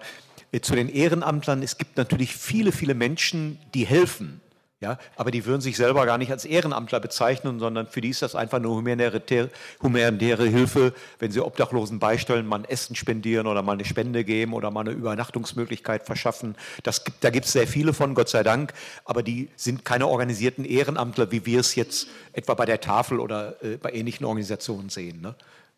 Deswegen nicht verwundern bei Null, sondern es gibt viele Menschen, die tatsächlich aus humanitären Gründen Obdachlosen beistehen und helfen, soweit wie es eben geht. Manchmal wird die Hilfe auch verweigert. Das gehört auch zur Ehrlichkeit dazu. Ne? So, gibt es äh, Nachfragen zu der Anfrage, Herr Schwabach? Nein? Prima. Gut, dann haben wir Kenntnis genommen. Dann kommen wir zur Top 27, Anfrage und Mitteilung im öffentlichen Teil. Herr Terhorst. Ja, ich habe noch eine Nachfrage. Und zwar, Sie hatten das am Dienstag hier im Hufer auch schon erwähnt. Ähm, da war es, glaube ich, vielleicht schon einen Tag alt. Ähm, mich erreichen immer noch Nachrichten aus der Elternschaft der Overberg-Schule. Ähm, dass die Heizung äh, immer noch ausgefallen sei. Ähm, ich bekomme so Nachrichten wie in der, im Klassenraum sind es 5 Grad, in der OGS sind es 1 Grad, ähm, weil entsprechend die Fenster natürlich so schlecht isoliert sind. Deshalb meine Frage, wann wird die Heizung äh, repariert und wann kann wieder an einen Schulbetrieb gedacht werden, weil momentan wird ja kein Schulbetrieb in der Oberbergschule stattfinden. Und die Eltern sind natürlich bemüht, jetzt irgendwie eine Betreuung sicherzustellen. Also es ist eine unglückliche Situation. Es ist sehr unglücklich. Ne? Also wenn jemand berufstätig ist, doppelt etwa. Äh, Claudia, wer, du oder Andrea? Du, ne? Claudia Schwedekräbe würde was sagen. Ja, also wir haben unseren tatsächlich besten Mitarbeitenden an das Thema drangesetzt. Äh, der kommt vom Bau, ne? der kennt viele Schlichen und Tricks, wie man nochmal den einen oder anderen Handwerker ein bisschen bemühen kann. Aber wenn Sie sich heute privat an einen Heizungsbauinstallateur wenden würden für ein privates Problem, würden Sie wahrscheinlich bis zum nächsten Jahr warten. Äh, das ist mit der Situation begründet, aber wir versuchen das Menschenmöglichste, denn bis zu den äh, Winterferien soll das nicht dauern. Ne? Das ist ja bei 5 Grad kann keiner unterrichten, weder Lehrer noch Schüler. Ne? Das geht gar nicht. Ja. So, wer ist die nächste Wortmeldung? Herr Schwabach hat sich gemeldet und dann Herr Dechert. Herr Schwabach, Herr Schulz. Herr Schwabach ist aber jetzt dran. Ja, sehr geehrter Herr Bürgermeister, sehr geehrte Damen und Herren, ähm, die Verlängerung der Römerstraße zwischen Bergstraße und äh, dem Kaufland ist ja momentan komplett voll gesperrt. Das heißt, da ist kein Verkehr mehr äh, möglich. Man sieht aber auch nicht, dass momentan wirklich gebaut wird, sondern dass da einfach Stillstand herrscht. Schon gar jetzt ist da ein ziemlich hohes Verkehrsaufkommen für die Leute, die jetzt vorweihnachtlich nochmal die ganzen im Prinzip Schnelleinkäufe machen wollen und alles, besteht die Möglichkeit, dass man die Straßen, sage ich mal, bis wirklich Baubeginn wieder freigibt, denn das wird ja die Sättigungsverkehrsstärke um einiges erhöhen. Ja, wer kann was dazu sagen? Also das ist baustellenbedingt, aber tatsächlich bin heute, habe ich das auch äh, wahrgenommen, äh, die Rückstaus sind deutlich länger, vor allem für den Linksverkehr. Und äh, wir gehen dem nach, wenn der Baubeginn sich noch verzögern sollte, kann man es vielleicht noch ein paar Tage offen machen. Denn tatsächlich der Weg gerade aus dem Kaufland ist damit blockiert. Ne? Wir werden das überprüfen und dann mit zur Kenntnis geben. Wer hat sich jetzt? Herr Dechert. Herr Dechert hat sich gemeldet. Herr Bürgermeister, meine Damen und Herren, uns würde interessieren, wann wurde die Heizungsanlage dieser Schule das letzte Mal auf Funktionalität und auf guten Zustand überprüft? Denn ich denke, solche Sachen müssen ja im Vorlauf des Winters geprüft werden. Und wenn dann gleich zu Beginn solch ein Schaden passiert, erinnert mich das daran, dass man die Anlage vermutlich nicht gründlich überprüft hat. Danke. Frau Schmidt-Greve. Und natürlich werden die Anlagen regelmäßig gewartet. Das ist ja klar. Äh, Herr Schulz hat sich noch gemeldet. Herr Bürgermeister, ich möchte die Sitzung nicht äh, in die Länge ziehen, aber ich habe eine kleine Nachfrage, auch wenn es nicht üblich ist, zu der AfD-Anfrage. Wenn wir über 105 Obdachlose reden, sind das 105, äh, wo die, äh, wo die Stadt von ausgeht, die sind auf der Straße oder sind auch die eingerechnet, die Hilfe von der Stadt beziehen? Ja, Frau Schwede-Greve. Vielen Dank, für, vielen Dank für die Antwort. Ich wollte nur nicht, dass im Raum steht, wir haben hier 105 Menschen, die auf der Straße im Kalten liegen Nein. müssen. Ne? Nicht, dass das, äh, gibt ja Leute, die würden das jetzt mal so in den Raum stellen. Ich wollte das nur klarstellen. Ja, es gibt aber Leute, die auf der Straße tatsächlich leben, weil die sich nicht unterbringen lassen wollen. Bei den Temperaturen kann ich es nicht nachvollziehen, aber es gibt tatsächlich Menschen, die sich verweigern und das sieht man manchmal auch im Stadtbild. Es gibt ein ganz prominentes Beispiel in Malsinsen, jemand, und in Brassat haben wir derzeit auch einen, einen, einen Mann, der, der in, überall Schlupf sucht über, über den Abend, über die Nacht, aber der sich tatsächlich weigert, untergebracht zu werden in einer städtischen Einrichtung. Ich weiß nicht warum. Wir können ihn nicht zwingen. Ne? Das ist so, also Psych-KG ist da anzuwenden immer ganz, ganz schwer und dünnes Eis. Das macht in der Regel der Richter nicht mit. Ne? Gibt es manchmal Leute, die auf der Straße tatsächlich leben, nach eigenem Willen, warum auch immer. Herr Dechert? Herr Bürgermeister, ich habe noch eine Frage. Äh, Obdachlose, die einen Hund haben, dürfen die dann auch den Hund mit in das äh, Haus nehmen oder in das überdachte äh, Aufenthalts, über, äh, Aufenthaltsbereich oder äh, darf der Hund da nicht mit hinein? Weil ich habe gehört, dass viele Leute, die dieses Obdachs bedürfen, äh, ihren Hund nicht mitnehmen dürften und dann eben auch draußen bleiben. Und das wäre natürlich ein bisschen schwierig nachzuvollziehen. Ja, Frau Schwede-Greve? Im Tierheim beispielsweise oder bei bekannten Verwandten das passiert. Also Tierfreunde wie Sie beispielsweise bieten sich manchmal an und sagen, dann nehme ich den Hund gerne ne, über die Nacht und äh, am Tag geben wir ihn wieder raus. Also das passiert durchaus auch. So, dann haben wir auch niemanden mehr. Dann bedanken wir uns ganz herzlich bei der Öffentlichkeit, äh, auch bei Herrn Mohr. Ne? Achso, Frau Terboven, äh, Entschuldigung, Frau Baudeck wird noch zwei Veranstaltungen kurz ankündigen. Die gehören auch noch zum öffentlichen Bereich. Das dürfen Sie gerne noch hören. Ja, vielen Dank, Herr Bürgermeister. Im neuen Jahr werden wir am 18.01. eine Planungswerkstatt zum Volkspark durchführen. Äh, da wird auch das jetzt neu beauftragte Planungsbüro teilnehmen. Und am 24.01. gibt es eine Bürgerversammlung zum Bebauungsplan Lehmkempen äh, um 18 Uhr in der Hart-Johannes-Schule. Wir werden natürlich diese Veranstaltungen im Vorfeld auch noch ankündigen. Aber jetzt über die Weihnachtstage und den Jahreswechsel, da ist dann ja doch immer die Zeit kurz. Herr Gesser? 18.01. 18 Uhr Erlöserkirche. Lehmcamp in Malsinsen. Wir schreiben es auch nochmal ins Protokoll, aber wir dachten über die Feiertage, ne, dann hat man den Termin schon mal, kann ich schon mal blocken. Gerade der Volkspark ist sehr wichtig, weil wir das Planungsbüro wechseln mussten. Und äh, da will man vielleicht auch nochmal hören, wie der neue Planer sich die Dinge so vorstellt.